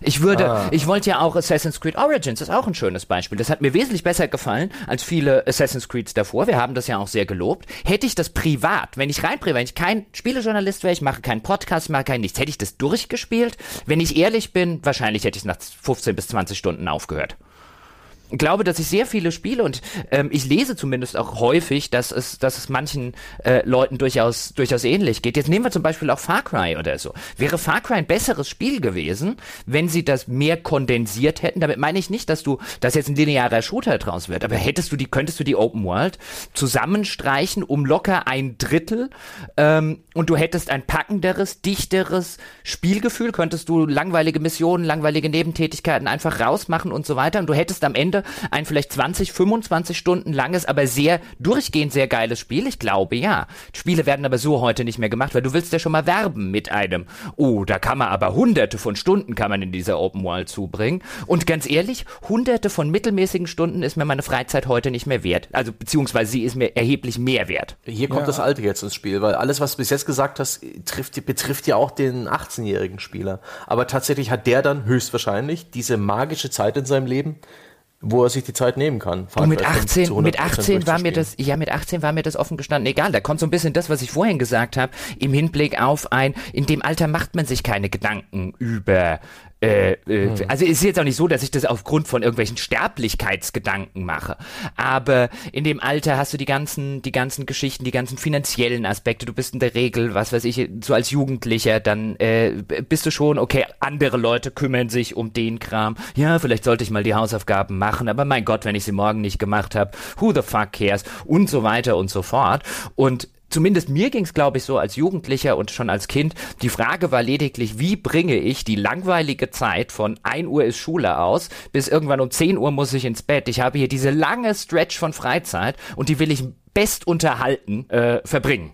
Wie maximiere ich den Spaß in dieser langen Freizeitecke? Und heute hast du viel kürzere Freizeitphasen als Erwachsener, um das so mhm. zu sagen, der nicht mehr studiert. Deine Freizeitphasen sind viel kürzer. Die willst du ebenfalls maximieren. Ich sage ja nicht, dass sich an dem grundlegenden Gedanken was geändert hat, aber dann ist es dann wiederum eine Abwägungsgeschichte. Nö, dann gehe ich doch heute Abend lieber mal, was weiß ich, mit dem Kumpel ins Kino. Ja, Langeweile ist eine Krankheit der Jugend. Ähm, würde ich so sehen. Ich würde einen Aspekt würde ich umdrehen wollen und zwar die Finanzen. Und zwar heute kaufe ich mir einfach ein anderes Spiel, wenn mir das auf den Sack geht. Und in der Jugend war ich häufig einfach dann ausgeliefert. Ja, das war das, was ich zu Weihnachten oder zum Geburtstag bekommen habe. Und das nächste Spiel gibt es eben bei dem nächsten Datum, wo ich entweder Geburtstag oder Weihnachten habe oder das gespart habe, was meistens von den Zeitperioden ungefähr aufs Gleiche rausgekommen ist. Und dementsprechend habe ich mich dann halt auch mit Spielen beschäftigt, die ich heute und ich bin mir ich bin der Meinung auch damals hätte ich sie beiseite gelegt, also jetzt in meiner Konsolenära, ähm, wenn ich mir einfach stattdessen ein anderes NES-Spiel hätte kaufen können, aber die finanziellen Möglichkeiten hatte ich nicht und dementsprechend war ich halt sozusagen gezwungen, mich damit zu befassen. Weiß nicht, wie das für die heutige Jugend aussieht. Äh, klar, es wie gesagt, der andere Aspekt, da stimme ich hundertprozentig zu. Also die, man, es ist nicht so, dass ich nicht auch heute noch ähm, bereit wäre, große Teile meiner Freizeit mit Spielen zu verbringen. Ich habe halt noch nicht so viel Freizeit und dementsprechend, weil ich ja auch dieses Bedürfnis habe, jetzt nicht irgendwie über Monate oder sowas immer nur das Gleiche zu spielen, sitze ich dann halt schon da und denke mir so, boah, 80 Stunden ich weiß nicht, ob ich 80 Stunden in dieses Spiel investieren muss. Das, also die Hürde wird automatisch höher. Es ist mhm. abschreckend, wenn ein Spiel mir eine ja. so lange Spielzeit äh, äh, quasi in Aussicht stellt. Während sie als, als Jugendlicher war das toll. Oh, 80, das konnte 800, wären viel besser gewesen. Das weiß ich gar nicht. Ich kann mich zumindest nicht erinnern, dass ich jemals gedacht habe, selbst als Jugendlicher, wow, da ist ja, ich, ich weiß gar nicht, ich weiß auch gar nicht, war das so? War das wirklich so? Also bei, damals mich, ja. ja, ja, ja, bei, bei Rollenspielen zum Beispiel war das, war das sehr, sehr häufig schon so. Das wurde damals, ich weiß nicht, ob offensiv damit geworben wurde, wie das in der heutigen Zeit schon so ist, aber da hat man zumindest in den Spielemagazinen, die ich gelesen habe, da habe ich auch schon drauf geachtet, oh, das Spiel ist irgendwie äh, 50 Stunden plus und so weiter lang. Das war damals für mich für das Kind, für den Jugendlichen mit diesen enormen, mit einem Meer aus Freizeit, war das total super. Ich wollte auch immer, wenn ich vor zwei Romanen gestanden habe, äh, ich wollte den dickeren, aber Das auf jeden Fall. gemacht. Und im Das Film mit. Überlänge im Kino. Das habe ich tatsächlich auch gemacht. Wenn ich mir Bücher gekauft habe, stand ich so davor und habe gesagt, das ist aber ziemlich. Also, und, aber auch in dieser Abwägung so, weißt du, 12,95 für 200 Seiten, ihr habt's ja nicht alle. Also so ging es mir gar nicht, weil ich musste ja kein Geld für Bücher ausgeben, weil meine Eltern immer gesagt haben, ähm, da musst du sozusagen nicht dein Taschengeld dafür ausgeben. Bücher, das Lesen, das wollen wir fördern. Deswegen immer, wenn ich ein Buch haben wollte, bin ich einfach zu meinen Eltern gegangen und habe gesagt, gib mir mal bitte Geld, ich will mir Buch X kaufen. Und dann habe ich Geld bekommen und konnte mir Buch X kaufen. Nice, Ähm, kluge Eltern eigentlich. ja, so im Nachhinein bin ich da sehr, sehr dankbar dafür. Aber das war halt dann auch so, bevor ich zu ihnen gegangen bin, gesagt haben, hey, ich brauche Geld, ich möchte mir ein neues Buch kaufen, stand ich natürlich zwei Stunden oder so in der örtlichen Buchhandlung und habe abgeklärt und abgecheckt, was ich davon eigentlich alles haben will. So Prä-Internet-Ära und so weiter, muss man sich noch auf Klappentexte und auf erste paar Seiten lesen und auf Freundesempfehlungen und so weiter verlassen. Und dann war in der Abwägung selbstverständlich ein, oh, das Ding hat 800 Seiten und das klingt cool. Das andere hat nur 350, klingt auch cool, aber 800 schlägt 350. Meine Eltern haben mir immer nur die Büchereikarte in die Hand gedrückt und haben gesagt, so hier, leih dir aus, was du willst. Ja, trotzdem gibt's diese Spiele, die man hunderte Stunden spielt. Man denke an Hardcore-Strategie, an, an sowas wie Europa Universalis, Crusader Kings, Hearts of Iron, wo es auch ältere Spieler gibt, wo, wo es auch diesen Lebensweg gibt, sich dann halt in ein Spiel reinzutüfteln. Und, und Ist das dann aber so ähnlich Service? mit diesem, Ver mit diesem Vergleich. Nee, das ist eher Modelleisenbahn, würde ich sagen. Man hat das eine, was einem gefällt und braucht jetzt nicht ständig das nächste Neue. Ist zufrieden. Ich habe ein Stück den Eindruck, ich kenne auch solche Spieler in meinem Freundeskreis. Ich habe jemanden in meinem Alter vor einer Weile in Rimworld getrieben. Dieses Kolonieaufbauspiel auf einem fremden Planeten, wo alles simuliert wird und äh, alle KI-Charaktere trotzdem ihre Persönlichkeiten haben und halt entweder Nudisten sind oder wenn sie zu gestresst sind, die ganze Basis in Brand setzen. Ein wunderbares Spiel mit sehr viel Emergent Storytelling, mit einem extrem komplexen Simulationssystem, das auch immer noch im Early Access ist und das die nächsten Jahre auch nicht verlassen wird, weil der äh, hat so einen wunderbaren obsessiven Programmierer. Und der Mann spielt nichts anderes mehr, mein Kumpel. Seit einem, seit einem Jahr hat er jetzt einige hundert Stunden Rimworld auf der Uhr und er ist hochzufrieden damit. Der, der mag es, der hat es äh, begriffen, was ihn lange, lange Zeit gekostet hat. Er äh, spielt mit Mods rum, er kreiert neue Szenarien, er tüftelt weiter an seinen Spielständen rum, an seinen perfekten Basen. Das ist wirklich de, die Analogie eigentlich zu meinem Opa mit der Modelleisenbahn, wo er sich dann auch zurückziehen konnte, daran rumtüfteln, wo ich auch glaube, und das ist halt leider nur Spekulation, äh, wo ich glaube, dass diese Spiele auch sehr viel Vertrautes haben. Ich, ich kann mir vorstellen, wenn wir dann auch wirklich ernsthaft altern, wenn wir aus der Reife hinaus und dann wirklich ins Alter kommen, wo es für uns schwierig wird, mitzuhalten mit der aktuellen Technologie, wo uns auch die aktuellen Spiele äh, wirklich ein Stück weit überfordern, kann sowas dann sehr schön sein. Die, dieses eine Spiel, das man äh, sich in mühsamer Kleinarbeit äh, äh, beigebracht hat und dass man lange, lange, lange spielt, dass man langsam meistert, an dem man Gefallen findet und weiter dieses, dieses Hobby betreiben kann. Das finde ich eigentlich fast schon romantisch und irgendwie sehr schön als eine Möglichkeit. Ja, ich finde das eine schreckliche das find Ich Vorstellung. auch schrecklich. Schreckliche Ja, Vorstellung. das stößt mich total ab, Wirklich? diese Beschreibung. Ja, diese, diese Verengung von Interessen, äh, äh, das ist echt was. Also das ist tatsächlich eher so dieses Ding, wo ich mir denke, so, oh fuck, so lange rauszögern, wie es nur geht. Wirklich? Ja, so ein Schrebergärtner im Virtuellen zu werden, um Gottes Willen.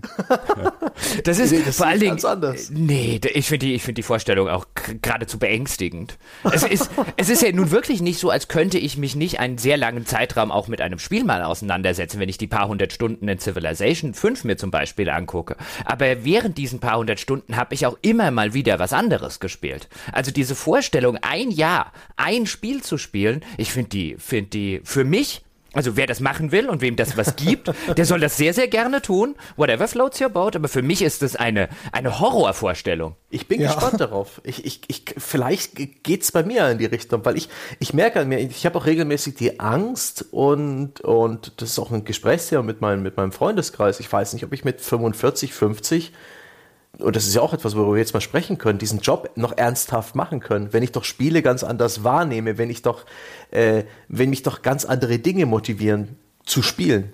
wenn, wenn mich das vielleicht alles gar nicht mehr, wenn ich ehrlich bin, interessiert, wenn dieser Zynismus vielleicht nicht bloß äh, äh, Koketterie, Koketterie, gibt's das Wort? Das Kokettieren ja, ja. ist äh, mit dem Publikum und so ein bisschen spaßig gemeint, sondern wenn ich wirklich irgendwann mal ausbrenne, was meine Begeisterung für Spiele angeht und Indizien dafür kann ich definitiv erkennen. Ich, ich, ich schätze meine Freizeit äh, höher ein, ich räume Spielen weniger äh, Platz in meinem Zeitkontingent ein, ich habe eine höhere ja, Grundresistenz, ein Spiel überhaupt anzufangen und wenn sich das so linear weiterentwickelt, dann bin ich mit 50 langsam aber wirklich raus aus der Sache. Darüber mache ich mir dann schon Gedanken. Andererseits einerseits mein Spielekonsum, mein, mein eigenes Spielen hat ein bisschen nachgelassen. Gleichzeitig informiere ich mich immer noch über Spiele. Ich, ich, bin immer noch in diesem Kosmos unterwegs. Ich bin brennend daran interessiert, was auf der E3 gezeigt wird, ähm, wie die ganzen großen Studios und Publisher wirtschaften. Also die Branche ist für mich, ähm, die hat nichts an ihrem Reiz verloren. Das ist das, das ist seltsamer in der ganzen Geschichte. Wieso ist das hören wir aber auch von Hörern. Mhm. Ne? Wir haben viele Zuschriften schon bekommen, wo die Leute gesagt haben, hey cool, ich spiele nicht mehr. Äh, ich war auch komplett raus, aber über den Podcast bin ich zu dem Hobby zurückgekommen. Ich spiele weiterhin nicht, aber ich höre einfach total gerne, wie ihr davon erzählt, dass ihr gespielt habt. Ja, da hatte ich auch schon einige beim, beim Hörerstammtisch, die mir auch erzählt haben, ey, mein letztes Spiel war irgendwie, keine Ahnung, Rebel Assault oder so. Und gab einen, der hat dann irgendwie, glaube ich, gesagt, über, über seinen Sohn sei er dann dazu äh, äh, quasi zu uns gekommen. Und ey, mein letztes Spiel, ich spiele schon seit 20 Jahren nicht mehr, aber euch höre ich total gern drüber zu, wenn ihr, wenn ihr drüber erzählt. Ich finde das super. Und jetzt zu deiner Frage, Sebastian. Wenn ich die, warum sollst du denn mit, mit 45 oder 50 den Job nicht mehr machen können? Also erstens finde ich es total relevant. Das wäre noch so, so ein nächster Aspekt, auf den ich gerne zu sprechen kommen würde. Nämlich so, in Anführungszeichen jetzt mal in den Raum geworfen, Altersdiskriminierung in der Spielebranche. Hm. Ähm, ich finde es total wichtig und fände es total relevant, dass es auch mehr ältere Menschen auch zum Beispiel in der Spielekritik gibt. Wenn du dann keine Lust mehr hast, irgendwelche Sachen zu spielen, aber dich die Branche total interessiert, dann mach halt, weißt du, wenn, wenn, wenn es uns dann noch gibt und du bei uns bist, dann mach halt keine Wertschätzung, ja, sondern dann, mach das Magazin, mach Hintergrundberichte, mach Reportagen. Du musst nicht jedes äh, moderne Spiel spielen, aber ich finde gerade diese Perspektive, ich finde es so schade, auch in der Spielepresse, dass Leute dann dieses, diesen Eindruck haben, oh, wir sind doch zu alt jetzt irgendwie dafür. Oder dass sie teilweise auch bei deutschen Verlagen irgendwie entsorgt wurden, wenn sie zu alt und zu teuer geworden sind. Oder solche Geschichten, dass wir in der Spielekritik, dass wir dort überhaupt oder nur ganz, ganz selten überhaupt ältere Menschen in irgendeiner Form abbilden. Ich weiß nicht, hat außer, außer uns mit Wolfgang, hat da noch überhaupt jemand einen der Generation 50 plus? Gut, ich weiß nicht, wie alt jetzt der Jörg Langer und der Heinrich Lehnhardt sind, offen gestanden. Aber außer den beiden fällt mir überhaupt niemand ein, die überhaupt jemanden in der Generation irgendwie hätten, der an Spielediskussionen auf einer medialen Öffentlichkeit partizipiert. Vielleicht vergesse ich nur wen. Also mir fällt ad hoc jetzt auch niemand ein. Aber das hätte ich genauso auch gesagt. Also ich meine, äh, vielleicht ist die Zielgruppe oder so eingeschränkter. Aber umgekehrt, äh, ich meine, so von der rein von der Demo Demografie her und so, es wird ja auch immer mehr. Es ist nicht so, dass unser Publikum abnimmt, wenn wir sagen, hey, das ist vielleicht auch etwas, das sich an Leute richtet, die auch schon vielleicht lange dabei sind und so. Es gibt ja auch genügend andere Hobbys, wo man äh, einfach sozusagen die, die, die Berichterstattung verfolgt, ohne es selber mhm. irgendwo auszuüben. Ich, ich schaue sehr gerne Autosendungen und diverse YouTube-Kanäle über Auto-Reviews. Ich besitze kein Auto. Mein letztes Auto war ein Opel Astra GL mit brüllenden 55 PS. Den habe ich 2006 in den Ruhestand geschickt. Seitdem fahre ich, äh, besitze ich kein Auto und ich habe es auch nicht vor, in den nächsten fünf Jahren mir ein Auto zu kaufen. Und doch tue ich das mit Begeisterung. Also Autos gucken. Und wenn, wenn wir jetzt mal kurz auf den Aspekt eingehen, der mir nämlich auch noch eingefallen ist im, im Nachdenken auf diese Folge, und dann habe ich mal eine kleine Internetrecherche gemacht, was so Ageism also Altersdiskriminierung, wie man im Englischen dazu sagt. Also in Deutschland gibt's da relativ wenig und anscheinend auch relativ wenig Leute, die sich da wirklich schon mal Gedanken gemacht haben. In den USA ist das definitiv äh, Thema und auch weltweit in der Spieleindustrie ist das definitiv Thema. Es gibt ja zum Beispiel so eine jährliche äh, Umfrage der des Verbandes der Spiele, weltweiten Verbandes der Spieleentwickler, die Developer äh, Satisfaction Survey. Da ist Ageism, also Altersdiskriminierung, regelmäßig auf Platz zwei hinter Sexismus als Wichtigste oder als das, was die Leute empfunden haben in äh, der Spieleindustrie und in der Spielebranche als tatsächlich stattfindende Diskriminierung am Arbeitsplatz. Also noch vor Rassismus, noch vor solchen Geschichten empfinden die Spieleentwickler Altersdiskriminierung als hinter Sexismus den zweitrelevantesten Punkt, der am häufigsten auftritt. Und habe ich ein bisschen weiter geguckt und das ist auch häufiger anscheinend auch Teil von so Sachen wie der der GDC, also den den äh, US-amerikanischen Entwicklerkonferenzen. Da gibt es zum Beispiel einen Produzenten, einen ehemaligen Spieleproduzenten namens äh, David Malek, der an äh, vielen Spielen im Laufe der Jahre äh, beteiligt gewesen ist, zum Beispiel an dem I Have No Mouth and I Must Scream, was damals auf Harlan Ellison basiert hat. Heroes of Might and Magic 3 hat er produziert. Vampire the Masquerade Bloodlines war er beteiligt. Also er hat einen riesen Portfolio, eine riesengroße Erfahrung in vielen, vielen unterschiedlichen äh, Positionen und an vielen, vielen unterschiedlichen Firmen vor allen Dingen. Er kann auch tatsächlich vorweisen, hey, einige meiner Spiele gelten als die besten aller Zeiten und er sagt, irgendwann ab so 40 bis 45 hat er keinen Job mehr gekriegt in der Spieleindustrie. Er hat es jahrelang versucht und wurde aber immer wieder abgelehnt. Natürlich nicht unter dem Maßgabe, du bist uns zu alt, sondern du bist kein, äh, du passt nicht gut in unsere Firmenkultur und sonstige Geschichten. Irgendwann hat das halt einfach aufgegeben gegeben.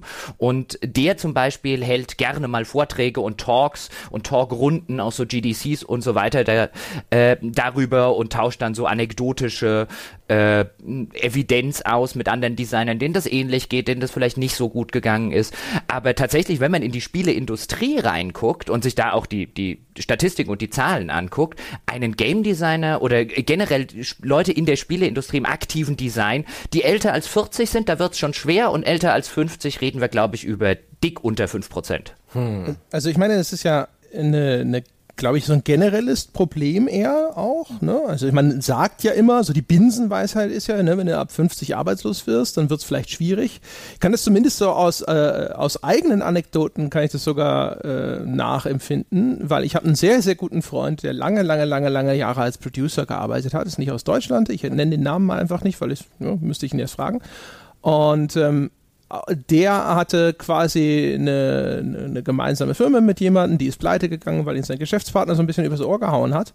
Und der hat auch, der war endlos lange arbeitslos. Und das, obwohl ich habe dem immer wieder, wenn Leute Producerstellen ausgeschrieben haben, habe ich ihm das weitergeleitet. Und ich wusste bei einigen Unternehmen, die waren dann auch noch so ein bisschen in meiner Nähe, das war dann für mich besonders cool, wo ich mir immer gedacht habe, wäre geil, wenn er hierher ziehen würde und äh, ich wusste von den Leuten bei dieser Firma, dass sie eigentlich händeringend diese Position besetzen wollten. Und das ist jemand, der wirklich extrem erfahren ist. Und es gibt in Deutschland keinen Überfluss an erfahrenen Producern. Und da war ständig natürlich das Alter ein Thema. Man kann das aus Firmensicht so ein bisschen nachvollziehen, weil die halt auch immer natürlich gesagt haben, so ja, aber wir haben hier so ein Team von irgendwie Mitzwanzigern und so und dann so jemand Altes und und so. Aber ähm, also zumindest für was, was diesen Einzelfall betrifft, sozusagen so Secondhand miterlebt. Und der hat dann halt nach wirklich langer, langer Zeit hat er dann eine, eine, Stelle bekommen und dann wieder einen Fuß in die Tür gekriegt und ist dann auch innerhalb dieser Firma, wo er dann erstmal deutlich unter Wert eingestiegen ist, sehr, sehr schnell wieder aufgestiegen, weil er halt was kann. Ja. Aber überhaupt die Chance zu bekommen, ist dann schon echt schwierig auch in der Spielebranche selbst, die ist halt auch noch so sexy für junge Leute. So ein bisschen wie die Musik- oder die Filmindustrie äh, vielleicht vor 20 Jahren war. Da, da wollen junge Leute arbeiten. Da haben auch wir stets erlebt, mit welchem Willen zur Selbstzerfleischung der Praktikant antritt, dem seine Zeit äh, ohnehin der Firma gehört und der auch weit über das geforderte Maß hinaus äh, sich da einbringt, um nachts noch Spiele zu spielen, der länger bleibt, um Videos zu machen, ist etwas, das junge Leute auch wirklich leichter können und, äh, sie tun es. Es gibt diese Kultur, die wird nicht, das wird nicht verlangt, aber es wird geduldet und auch irgendwie äh, ist es in der Redaktion eigentlich Usus, dass gerade in Abgabezeiten, damals habe ich es bei Print halt noch miterlebt, als monatlich die Hefte fertig werden mussten, dass dann eben deutlich über das geforderte Maß gearbeitet wird und dass gerade die jungen Leute da richtig, richtig Gas geben, die auch Spaß dran haben. Ich kann es ihnen nicht verwehren. Ich war auch Teil davon. Ich habe auch eine Nachtschicht mitgemacht, um ein um eine Komplettlösung des neuen Zelda-Spiels für die Wii binnen drei Tagen von null auf äh, fertiges Heft äh, hinzubekommen. Das waren tolle Zeiten, aber gleichzeitig habe ich damit wahrscheinlich allen älteren Mitarbeitern damals bei Computec vor den Kopf gestoßen. Ja, und das ist halt auch hm? günstig. Ne? Also mhm. ich glaube, also gerade wenn wir über unsere Branche reden, also Journalismus, der Trend bedauerlicherweise geht natürlich auch dahin, junge Leute einstellen, ihnen wenig Geld bezahlen, sie viele Stunden arbeiten lassen und im Zweifelsfalle rausschmeißen und den nächsten Jungen reinholen. Ne? Ja, zumal, wenn man jetzt, äh, also wenn ich jetzt auch zurückblicke, ich meine, ich habe da nie sonderlich großen Hehl draus gemacht, aber eigentlich, wenn man, wenn man sich das Ganze halbwegs ehrlich betrachtet, ein 45-jähriger Familienvater, der kann in keiner Spieleredaktion Deutschlands kann der Spielredakteur werden. Das wird nicht, ist, wenn er seine Familie noch sehen will, geht das nicht. So wie dort gearbeitet wird ähm, und wie mir das, wie mir das bekannt ist. Weil schlicht und ergreifend, du hast äh, deine Arbeitszeit im Büro geht zu 90 Prozent für Dinge drauf, die nicht Spiele spielen sind. Wenn du nicht bereit bist, in deiner Freizeit äh, noch 20 Stunden oder 25 Stunden oder auch gerne mal an einem Wochenende 40 Stunden für die Firma zu opfern, die du nicht bezahlt bekommst, dann kannst du es nicht machen. Und der 45-jährige Familienvater würde halt vielleicht relativ schnell sagen, pass mal auf, wenn du den einstellen würdest, nö, am Wochenende mache ich was mit meiner Familie. Sorry, kann ich nicht machen. Dann stehst du ein bisschen blöd da, also stellst du gleich den 20-Jährigen ein, von dem du weißt, der ist genauso drauf, wie Sebastian das geschildert hat, kostet nur die Hälfte von dem 45-Jährigen und wird dir am Wochenende sagen, na gut, dann spiele ich halt das neue Spiel, weil hey, neues Spiel. Obwohl ich hier eine Lanze für, für die GameStar-Redaktion brechen musste, hatten wir stets sehr faire und, und selten überzogene Arbeitszeiten. Es gab natürlich Extremzeiten, Messen und sowas. Aber in der Regel sind wir da immer gut rausgekommen. Gell, André? Das da gab es ja sogar gut. Ausgleich. Mhm. Äh, ich bin da ja aus einer etwas anderen Ecke gekommen. Ich kam ja aus dem Online-Journalismus, dem reinen Online-Journalismus und ich habe ich hab die tatsächlich die, äh, ich glaube bis kurz äh, vor Schluss habe ich meinen Ausgleich dann immer nur teilweise genommen. Das erschien mir ökonomisch eigentlich nicht wirklich tragbar Ausgleich zu nehmen für Überstunden.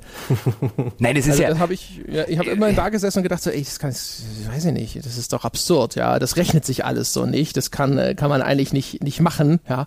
Und äh, keine Ahnung. Also ja, gut, aber nachdem dann klar war, dass ich da aufhöre oder sowas, habe ich jede einzelne einzelnen Ausgleich genommen, aber dann der vorher. Ja, es gibt halt, es gibt halt so Fälle, also ich will jetzt gar nicht, um Gottes Willen nicht auf die GameStar drauf weil ich glaube, was sowohl was zu der damaligen Zeit, als ich dort gewesen bin, was sowas wie Freizeitausgleiche äh, bei Überstunden und so weiter angegangen ist. Ich bin mir nicht sicher, ob es irgendwo äh, ein Spielemagazin in Deutschland oder einen Verlag entsprechend gibt, der, der äh, so fair mit seinen Mitarbeitern umgeht. Deswegen war das gar nicht als GameStar-Disk gemeint.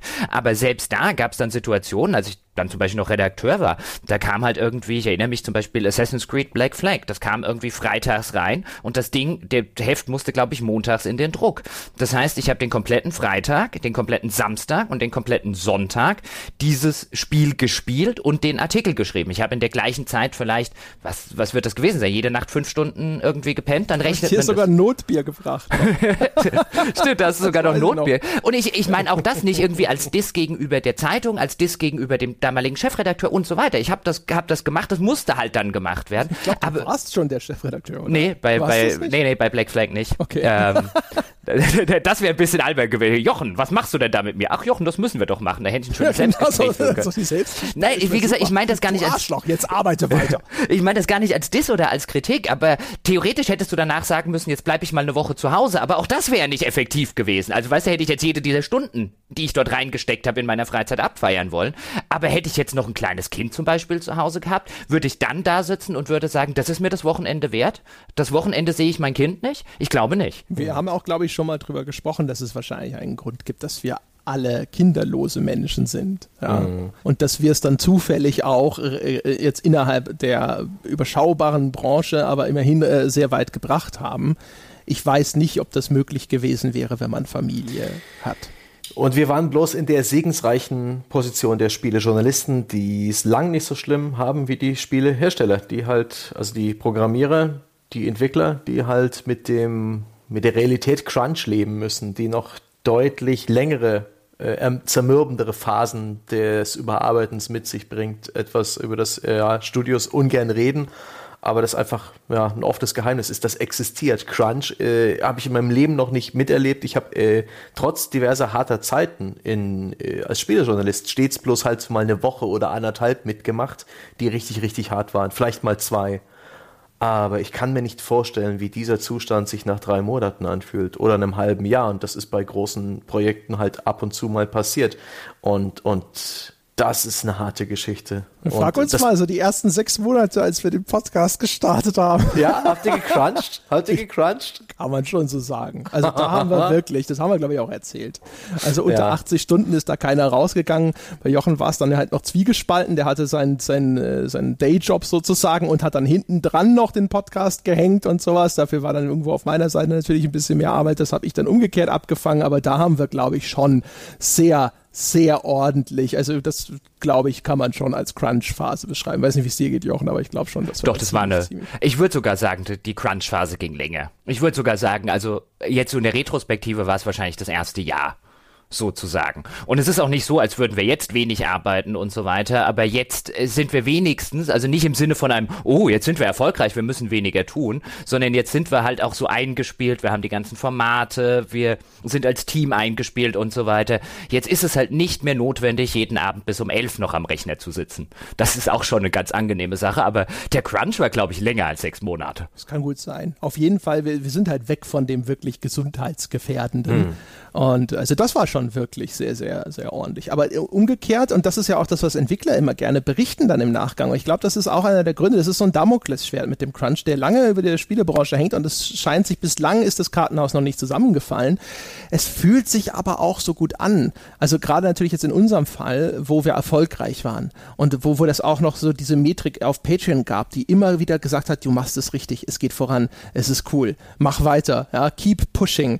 Und äh, das, das hat schon auch was Positives. Also dieses Gefühl ist so, im Nachgang auch, wie wenn du halt so, weißt du, wahrscheinlich auf Mount Everest kletterst und so. Nach allem, was ich gesehen habe an Dokumentationen, ist es ein einziges Elend aus Schmerzen und Luft schnappen und hochschleppen, zwei Minuten da oben stehen und froh sein, dass du nicht gestorben bist, ja. Aber wahrscheinlich so in der, in der Rückschau sitzen alle da und sagen wahrscheinlich auch so, ja, Mount Everest, das Beste, was ich je gemacht habe. Wobei es in dem Fall jetzt ja auch was ist, das macht man ja dann für sich selbst, für das eigene Projekt. Man partizipiert ja unmittelbar von den Früchten seiner eigenen Arbeit.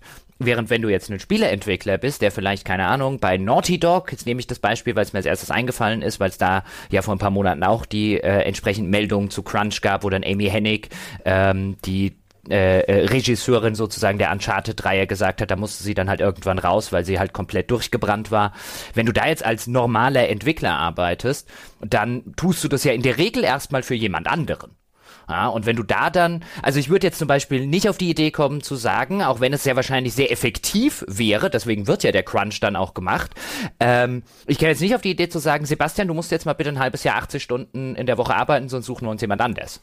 Mal oh. davon abgesehen, dass das illegal wäre, ja, und Sebastian jedes Recht und eigentlich sogar jede Pflicht hätte, äh, äh, zu irgendjemandem zu gehen und uns anzuzeigen, aber ich käme auch gar nicht auf die Idee, das zu tun. Ich komme vielleicht auf die Idee, das mit mir selbst zu machen, ja, dann ist es meine eigene Geschichte, weil ich bin ja einer der beiden Geschäftsführer. Mir gehört, gehört ja diese Firma zur Hälfte. Da ist es was völlig anderes, wenn man zu seinen Mitarbeitern geht und von denen äh, äh, verlangt, dass sie sich jetzt quasi ähm, nicht nur ausbeuten für die Firma, sondern körperlich äh, zum Wrack machen, dann finde ich das was anderes. Jetzt ja. sind wir aber schon ein bisschen abgebogen vom Thema, wir sind zu alt für diesen Scheiß. Wollen wir wieder ein bisschen das, ja. man hat ja gesehen. Wagen anheben und auf das Gleis heben? Ja, wobei, man hat ja dann gesehen, zumindest bei André und bei mir, ja, wir wir waren ja überhaupt nicht so alt für diesen Scheiß. Mhm. Ah, nee, hab das weggesteckt wie junge Hengste. was, ich sehr, was ich sehr schön finde, ist, dass auch die Spiele gealtert sind. Also das heißt, ich, ich habe den Eindruck, ja, steile These, Spiele sind dann doch etwas reifer geworden in den letzten Jahren. Äh, ich denke da an, an gerade die narrativen Spielerfahrungen, wie, wie in äh, What Remains of Edith Finch, was einfach für mich wie, wie ein Werk wirkt, das, da musste auch erst der, der Autor Lebenserfahrung machen, der hinter diesem Spiel steckt. Und, und das mit diesem Mittelspiel ausdrücken. Ich habe auch den Eindruck, dass sowas wie in God of War dadurch gewinnt, dass es Themen wie Vaterschaft ähm, auf dieses völlig übertriebene Actionspiel anwendet und es dann doch noch gut hinbekommt. Aber ich finde, es ist besser, als wenn es äh, diese Themen nicht ansprechen würde. Und ich habe auch den Verdacht, dass äh, das ganze Medium Spiel mit uns äh, auch ein Stück weit altern wird, weil eben auch die Spiele Schaffenden, hoffentlich die Creative Designers, die, die sich in diesem in diesem harten Geschäft durchsetzen können, die als goldene, eierlegende Gänse von den Studios erkannt und gefördert werden und die lange in den Studios bleiben. Ich meine, Hideo Kojima ist ja inzwischen auch kein junger Mann mehr, dass eben solche autorengetriebenen Spiele vielleicht in Zukunft noch ganz andere Themen ansprechen und uns alte Säcke auf ganz andere Art und Weise interessieren und begeistern. Das, das wäre die, das wäre die Wunschvorstellung, das wäre die schöne Vorstellung, weil ich gehe vollkommen mit dir. Je diverser, ähm, um jetzt den Oberbegriff zu benutzen, je diverser die Entwickler von Spielen sind, also je mehr unterschiedliche Bevölkerungsgruppen sie ansprechen, desto diverser werden die Spiele sein. Und ich finde selbstverständlich, es ist ein wünschenswerter Zustand, dass es auch einen Teil der Entwickler gibt, die vielleicht 40 oder 50 plus sind und diese Perspektive einbringen und diese Perspektive abbilden. Alleine die Zahlen geben das nicht her. Und egal, wo man guckt, und ich habe jetzt vorher zumindest mal eine oberflächliche äh, Prüfung des Ganzen gemacht, der durchschnittliche Spieleentwickler ist schon seit sehr, sehr vielen Jahren in irgendwo zwischen 25 und 35, weiß, männlich, hm. heterosexuell und so weiter und so fort. Da finden in, in Nuancen finden dort Veränderungen statt, aber tatsächlich nicht in irgendeiner Breite.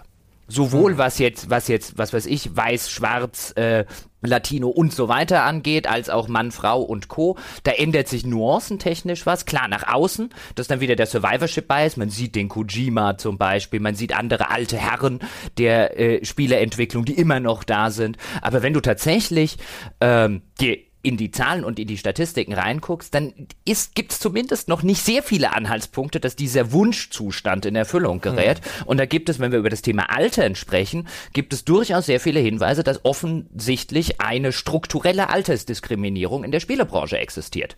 Die jetzt wahrscheinlich nicht dadurch getrieben ist, dass jedes Unternehmen da sitzt und sagt, alle, alle Leute sind scheiße, sondern die werden Gründe haben. Deswegen spreche ich von einer strukturellen Diskriminierung und von keiner, von keiner bösartigen oder von keiner gewollten. Da wird es aus der Sicht der einzelnen einzelnen Menschen wird es Gründe geben.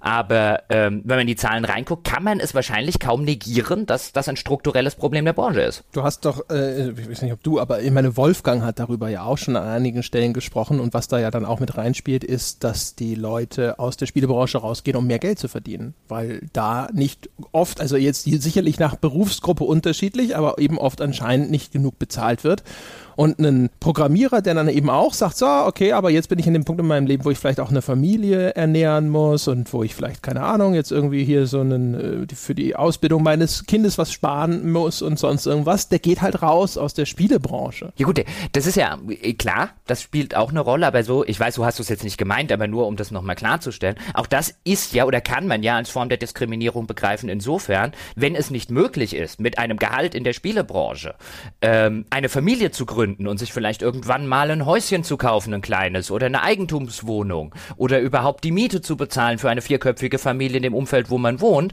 wenn das nur die 20-jährigen Leute können, die bereit sind, irgendwo in eine WG zu gehen, die wenig Freizeit und so weiter haben, dann ist das auch eine Form der Altersdiskriminierung. Ja, also es ist im Grunde genommen ist es ja auch, und das ist der Punkt, den Wolfgang damals gemacht hat, das ist ja vor allem auch eigentlich ein bisschen verheerend, weil halt so viel Know-how ständig aus der Branche abfließt. Ich glaube, das war insbesondere auf die deutsche bezogen, weiß nicht, inwieweit er das jetzt vielleicht auch genauso für international unterschreiben würde, aber und das ist ja, also du hast das ja eben auch schon skizziert. Es ist beklagenswert wegen dem Know-how, das verloren geht, dass an anderer Stelle wieder neu gewonnen werden muss, wo keine Mentoren existieren, die es weitergeben können, weil die längst in einer anderen Branche arbeiten. Es ist aber auch schade für uns als Spieler, weil Perspektiven verloren gehen. Ne? Ja, unbedingt. Also ich finde jetzt gerade zum Beispiel Wolfgangs Perspektive auf die ganze Spieleindustrie nicht nur, weil er jetzt eben eine andere Perspektive hat, weil er als Autor und Entwickler gearbeitet hat, sondern auch durchaus die Perspektive eines Menschen, der nicht aus unserer Generation stammt und auch nicht aus einer jüngeren Generation, diese Perspektiven gibt es zuhauf in der Spielepresse. Was es nicht gibt oder sehr, sehr selten gibt, ist eine Perspektive von einem Menschen wie Wolfgang. Deswegen finde ich die, finde ich die so gewinnend und deswegen ist zumindest auch mein Eindruck, dass er, äh, dass es einer der Gründe ist, warum er unter unseren Hörern auch sehr beliebt ist weil einfach eine neue Perspektive ins Spiel kommt, die eigentlich echt fehlt. Ich habe, deswegen habe ich vorher die Frage gestellt. Ich habe vorher echt so ein bisschen drüber nachgedacht, wie alt sind denn die Leute in der Spielepresse? Da sind wir ja schon eigentlich alte Säcke. Es gibt schon noch äh, eine ältere Generation. Also die, die schon alte Säcke waren, als ich angefangen habe. ja, aber das, davon ist ja die meisten. Auch, ja, davon sind ja die meisten raus. Ist ja die gleiche ja, Parallele wie bei den Entwicklern. Die meisten ja. dieser Alteingesessenen sind in der Zwischenzeit raus, entweder weil sie da mehr Geld verdienen, weil es mit ihrer Familie besser vereinbar ist und so weiter und so fort. Ganz ähnliche Strukturen wie unter den Entwicklern hast du auch in der, in der Presse. Die meisten sind raus. Viele meiner Gleichaltrigen inzwischen haben das Boot verlassen. Die haben stets Kinder erzeugt haben dann dieses Leuchten in den Augen bekommen und plötzlich ganz andere Prioritäten gehabt und sind dann stets äh, relativ bald in etwas stabilere Jobs verschwunden, planbarere, mit Familie kompatiblere. Aber ein Stück weit äh, würde ich auch noch angeben, dass die ganze Branche halt noch etwas jung ist. Andererseits sprechen dann auch die Tendenzen ein Stück weit dagegen, wenn sich das durchschnittliche Alter des Entwicklers nicht irgendwie dauerhaft erhöht, dann äh, kann man das auch nicht damit begründen, dass es halt die, dass den Beruf Spieleentwicklern erst seit ein paar Jahrzehnten gibt. Wie kann es da jetzt schon äh, allzu viel Seniorpersonal geben, äh, Ü50 und so weiter? Ah, hm. Ja, also zumindest die Branche gibt es seit den 80er Jahren. Also so jung ist sie jetzt auch nicht mehr. Ja, ja, das stimmt, das stimmt. Ja, also ich meine, sie ist natürlich relativ jung. Äh, das merkt man ja daran, dass es sehr häufig sitzt man noch so da und denkt sich, ach guck mal, wo, und, und denkt sich, wo ist denn derjenige? Und man ist sehr überrascht, wenn man einen der wenigen Fälle erwischt, wo jemand tatsächlich schon verstorben ist. Ähm, das ist schon richtig.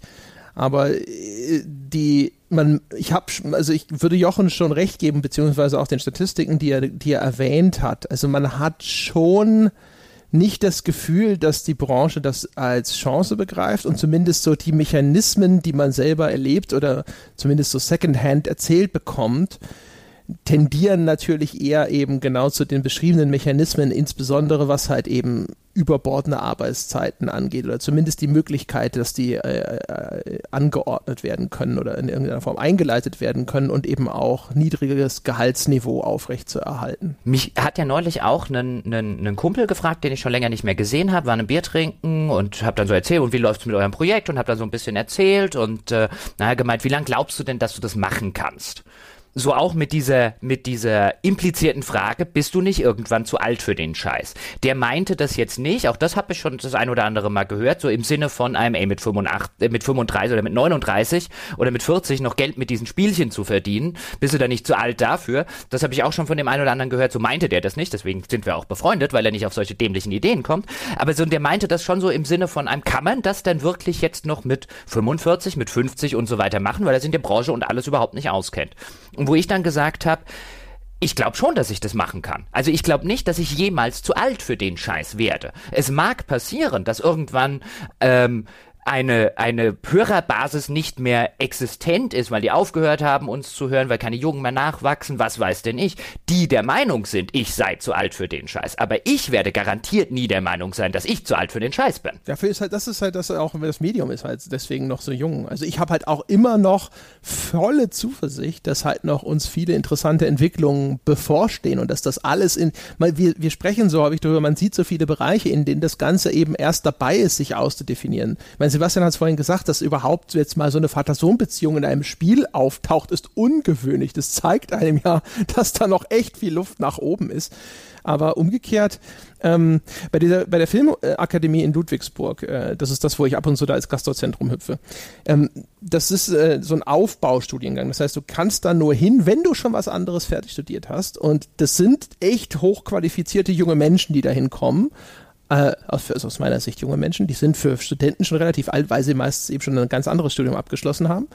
Und äh, es gibt dann immer so zwei, zwei Gruppen. Also die einen haben von Spielen sehr, sehr wenig Ahnung und denen, die fragen mich dann, wie es so aussieht in der Spielindustrie. Aber die Leute, die schon irgendwo eine Ahnung haben, begreifen das auch eigentlich durch die Bank weg nur als Sprungbrett, um schon mal irgendwas in ihren Lebenslauf zu schreiben. Und wenn du sie aber nach ihren Fernzählen fragst, reden die halt, so wenn sie da aus einem Animationsinstitut oder sowas kommen, die reden halt von Pixar oder sonst irgendwas. Die reden von Filmindustrie, nicht von Games. Gut, wundert mich jetzt offen gestanden nicht so wirklich, weil gerade in Deutschland ist jetzt auch, mein, du musst schon, glaube ich, ein gerütteltes Maß an ähm, an Bereitschaft aufbringen, viel zu opfern für deinen Traum, damit die Spieleindustrie als Arbeitgeber attraktiv wirkt. Also insbesondere in Deutschland, wo du jetzt eher weniger die Chancen hast, jetzt relativ schnell bei Naughty Dog oder bei Blizzard unterzukommen. Ähm, wenn man da so die Stories hört, wenn man sich dort die äh, Einstiegsgehälter und so weiter anguckt, ich glaube, dann gehört wirklich da ein, ein gerütteltes Maß an ähm, ja, an der Bereitschaft zur will jetzt nicht sagen zur Selbstausbeutung, weil das würde ja bedeuten, dass jeder Spieleentwickler in Deutschland selbst ausbeutet, so intensiv äh, oder so groß will ich das fast nicht machen, aber ich glaube, du musst schon bereit sein, dafür, dass du etwas machen willst, was du unbedingt machen willst und was du gerne machst, dafür musst du auf bereit sein, auf sehr viel zu verzichten, insbesondere zum Beispiel auch auf sehr viel finanzielle Sicherheit. Klar, aber es ist halt schon, also ich finde aus, aus Sicht der Branche, äh, muss man das ja schon als problematisch empfinden. Es gibt sicher auch Ausnahmen, also hier die äh, Studio Fistband zum Beispiel, die die The Inner World Spiele gemacht haben. Das sind ehemalige Absolventen der Filmakademie.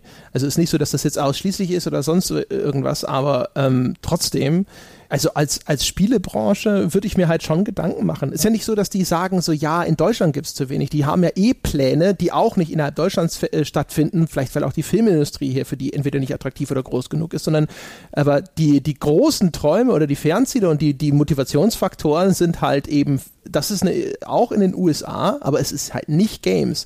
Und äh, obwohl das Leute sind, die sich völlig im Klaren darüber sind, dass das eine Industrie ist, die für sie in, in Frage kommt und die teilweise auch echt Enthusiasten sind, was Games angeht. Also die sich auskennen, die viel Computerspiele spielen und die auch per se sagen würden, Computerspiele machen oder sowas würde sie schon interessieren aber die, die Rahmenbedingungen der Branche sind für sie unattraktiv. Ja, das erzählt ja auch Wolfgang immer mal gerne von seinen Studenten, dass äh, da auch handfest zum Beispiel von zum Beispiel großen Automobilkonzernen die richtig talentierten Leute direkt hinabgeworben werden, wo sie dann so an Gamification-Elementen und so weiter arbeiten und halt gefühlt das Dreifache verdienen. Das heißt, so ein, so ein bisschen, also auch das wäre jetzt natürlich zu, zu pauschal gesagt, aber so ein bisschen hast du halt schon in Deutschland zumindest dieses Phänomen, ähm, dass die guten Leute, die guten Spieleentwickler werden keine Spieleentwickler. Was ja ein bisschen, bisschen absurd ist. Jetzt natürlich äh, auf Saloppe, auf Saloppe gemacht, aber wie gesagt, Wolfgang hat da in der ein oder anderen Walkthrough-Folge schon mal, schon mal sehr, sehr plausibel Folgendes erklärt. Und deswegen sind ja zum Beispiel auch viele, um jetzt ganz kurz einen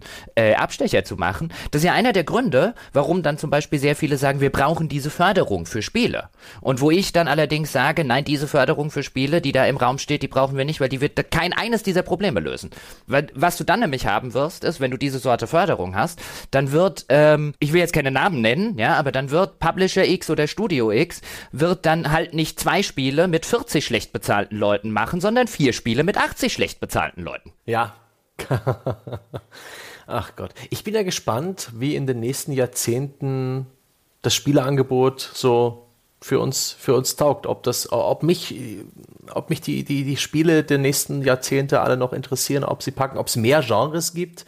Wie zuletzt ist es ja, ich glaube, das erste Mal, wo ich wirklich so ein bisschen vor den Kopf gestoßen war, waren MOBAs. Das war eins dieser großen, populären Genres, wo ich keinen Zugang fand. Ich habe es versucht, ich habe mir Dota 2 installiert habe ein paar Bot-Matches ähm, gespielt und festgestellt, dass es einfach nicht für mich funktioniert. Ich habe dann den Reiz des MOBAs mir erschlossen, auch dank YouTube und dank YouTube-Tutorials und äh, weil ich es einfach wissen wollte, wie, wieso das so cool ist. Und ich habe dann auch miterlebt, äh, das war auch ganz interessant, bei der GameStar wurden viele junge neue Leute eingestellt in der Zeit, als ich da war. Da hatte ich eben auch Kontakt zu Anfang 20-Jährigen, 18-Jährigen, die, die ein völlig anderes Spielverhalten hatten, die alle League of Legends gespielt haben und geguckt haben und wo ich dann auch mal den Leuten über die Schulter geschaut habe. Das war super interessant. Ich bin gespannt darauf, ob es in Zukunft mehr Genres geben wird oder Arten zu spielen Och, und, und Spielkonzepte, wo, die, wo ich dann einfach sage, nein, nicht für mich. Ach, das, das gibt's doch immer. Genau, das gibt's doch jede, das gibt's doch. Also wenn ich allein nur ins letzte Jahr gucke, was ich schon vieles Neues gespielt habe.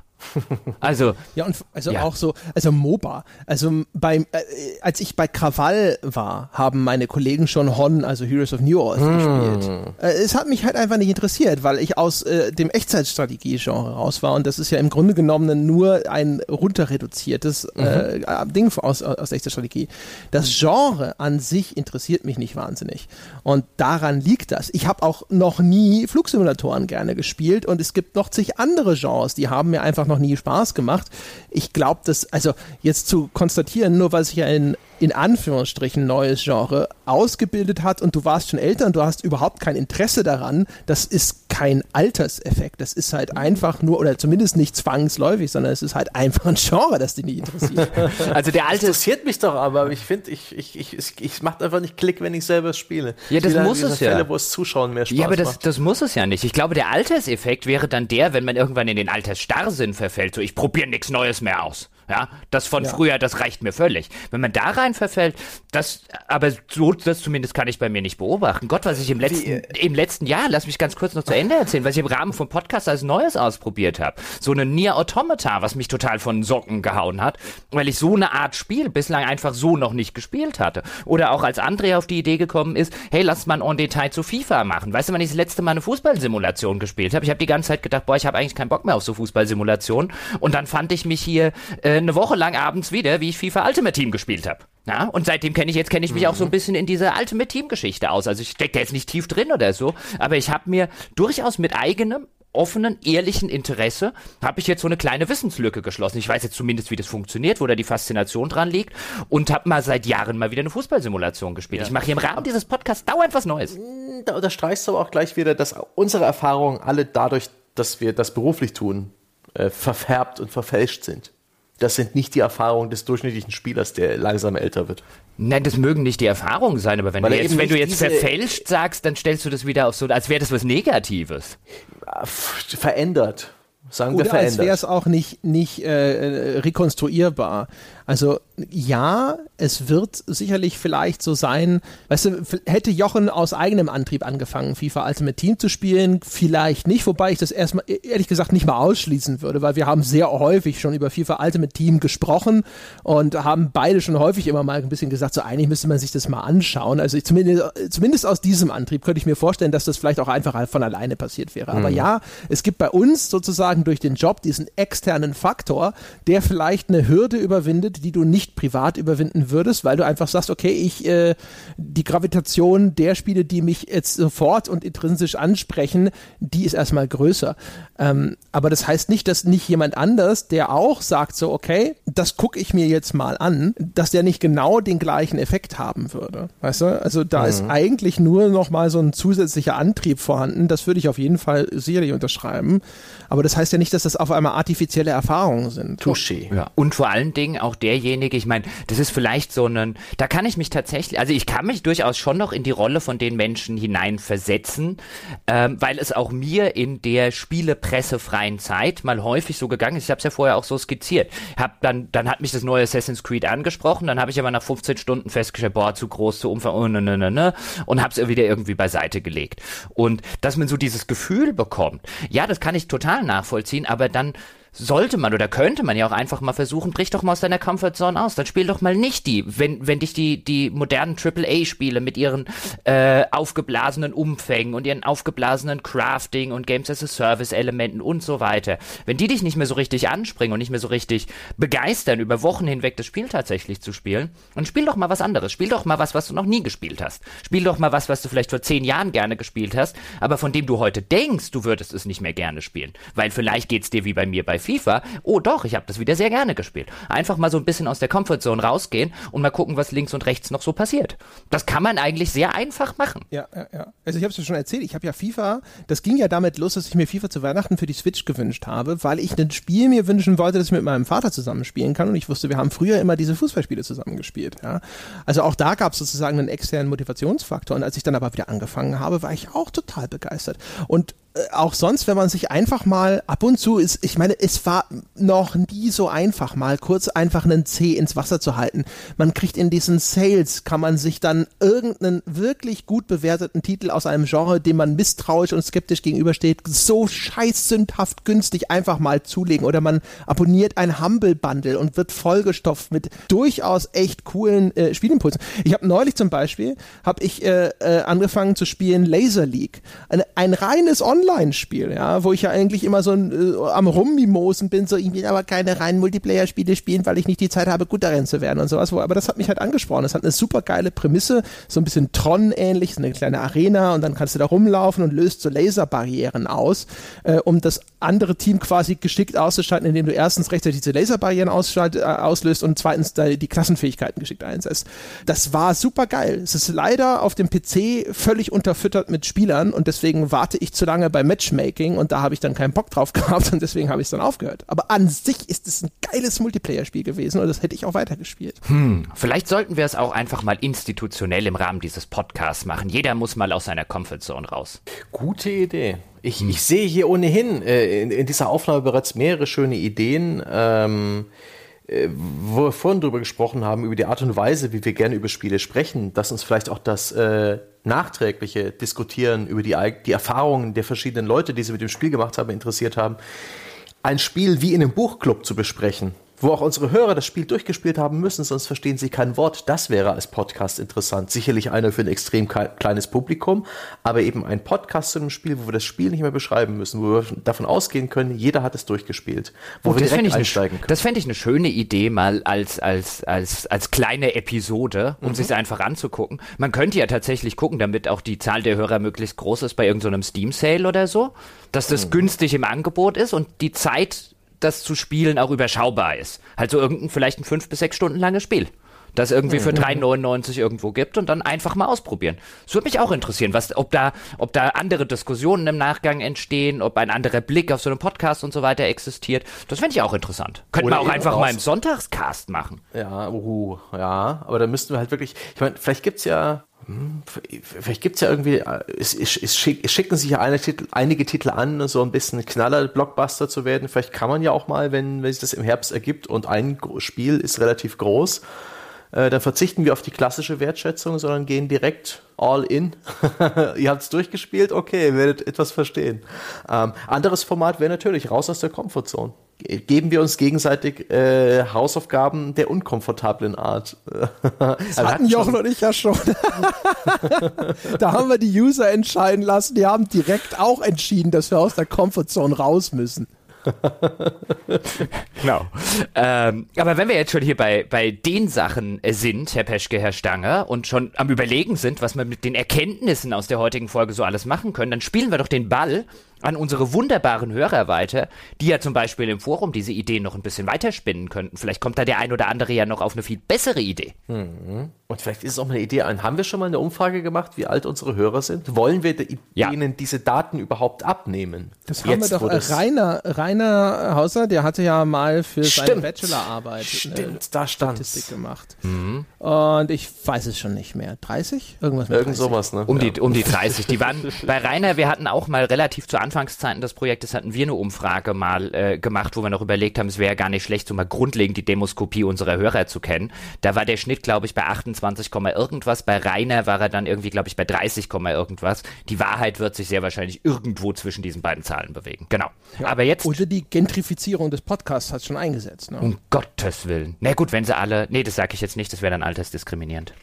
Ja, wir können ja halt alterspositiv können wir ja darüber nachdenken und sagen, äh, die Leute, die äh, schon älter sind, haben ja halt auch einfach das Geld, sich diesen Podcast zu leisten. Ja, und die sind als 10 Dollar Bäcker. Ja, und da ist ja auch das Gehirn viel weiter fortgeschritten, deswegen sind sie ja Hörer dieses Podcasts, weißt du? Die haben ja den Referenzrahmen. Mhm. Ja. Sie sind altersweise. Ja so, ne? Ich finde es sowieso ganz, also ich meine, diese, diese, diese Geschichte mit der, äh, mit dem, was für eine Biografie hast du, an sich ist das ja wirklich sogar an und für sich ist das schon ein interessantes Thema. Also da haben wir schon schon öfter immer so am Rande drüber gesprochen. Also auch wie empfinde ich ein Spiel ist geprägt auch von meinem bisherigen Leben und ähnliches. Wir haben jetzt neulich in Detroit so ein bisschen drüber philosophiert, wie empfindet man das, wenn man selber Kinder hat und so weiter und so fort. Und ähm, zum Beispiel, ich, du, du machst ja ständig Entscheidungen, bei denen du sozusagen eine Prognose für die Zukunft erstellst. Und das ist gespeist aus deinen bisher gesammelten Daten, also äh, quote unquote Lebenserfahrung. Also wenn ich jetzt ein neues Spiel mir anschaue, dann habe ich im Hinterkopf halt eben diese, diesen Kanon an Spielen, die ich gespielt habe und dann sagt mein Gehirn so, ja, das wird dir wahrscheinlich gefallen oder nein, das wirst du wahrscheinlich scheiß langweilig finden aus eben all den gesammelten Informationen über die Jahre.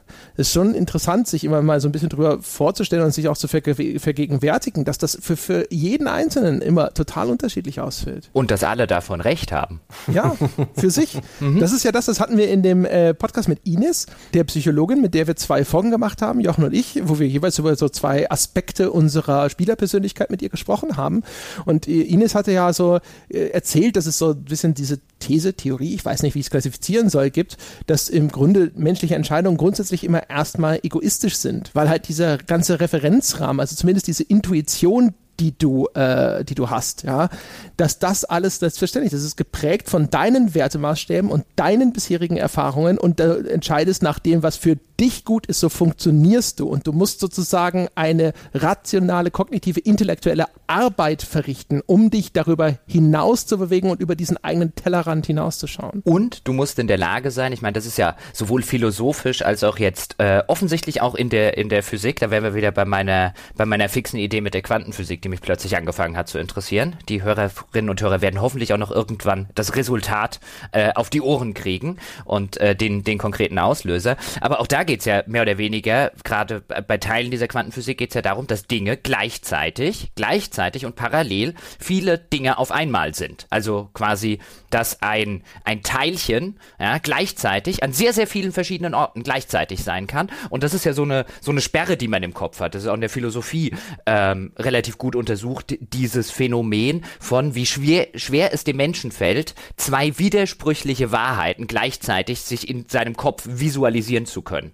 Und äh, das merkt man dann ja auch häufig bei Diskussionen, zum Beispiel über die Qualität oder so von Spielen. Ja, derjenige, der das Spiel schrecklich findet, für den ist es unvorstellbar, dass in seinem Kopf eine gleichwertige Interpretation äh, ähm, existiert, nach der das Spiel gut ist weil das eine schließt das andere aus. Aber das ist, das ist, glaube ich, eher so ein, so ein klassisches menschliches Denkmuster, das jeder von uns hat, aber dem man sich immer wieder hinterfragen sollte, ob es denn tatsächlich gut und sinnvoll ist, wenn man, wenn man äh, das anwendet. Ja, das ist ja sogar, ich meine, man sieht es ja, äh, also zumindest, äh, sagen wir mal, in einer bestimmten Art und Weise ist es ja sogar wie dieses, ist es glaube ich, von Plato, ne, das, dieses Höhlengleichnis. Also es sitzen Menschen, äh, Gefangene in einer Höhle angekettet und sie sehen die ganze Welt immer nur als Schatten Schatten, ja, also da ist ein Höhleneingang und Leute, die da draußen vorbeilaufen, werfen Schatten an die Höhle und für sie ist das ihre Realität. Irgendwann gelingt einem die Flucht, der kommt raus, er sieht die echte Welt, kommt zurück, erzählt seinen Leuten davon und alle halten ihn für irre.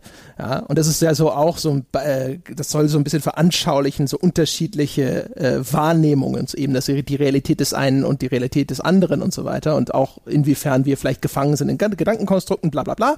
Egal, auf jeden Fall, ähm, genau in dieser Situation befindet man sich ja dann heute häufig, wenn man, wenn die eigene Wahrnehmung, die durchaus legitim sein kann, zu stark abweicht von der Wahrnehmung des anderen, findet man erstmal keine gemeinsame Basis und wenn man nicht äh, artikulieren kann, um eine Brücke zu schlagen, bleibt man sozusagen auf diesen völlig unterschiedlichen Wahrnehmungsebenen komplett hängen. Hm, ich bin zu alt für den Scheiß. Nein, das ist gerade die Weisheit des Alters. Sie ja. öffnet uns ja diesbezüglich die Augen und lässt uns auch Kritiker umarmen oder ja, man sieht halt, wie alt das Ding ist. Weißt du? Also ich meine, jetzt Plato war nicht äh, vorgestern. Ja, und vor allen Dingen, man sieht auch, ja, wie altersweise ich ich geworden bin, dass ich dich überhaupt nicht korrigiere und überhaupt nicht klugscheißere, warum deine Interpretation des Höhlengleichnisses. Ich sitze hier in einer zenartigen. Du kannst es nicht teasern, jetzt korrigieren. In einer zenartigen Stimmung. Das ist ja auch voll antiphilosophisch, wenn du jetzt hier nicht den Diskurs zur Wahrheitsfindung anstößt, Jochen. Alles in mir ist Wasser.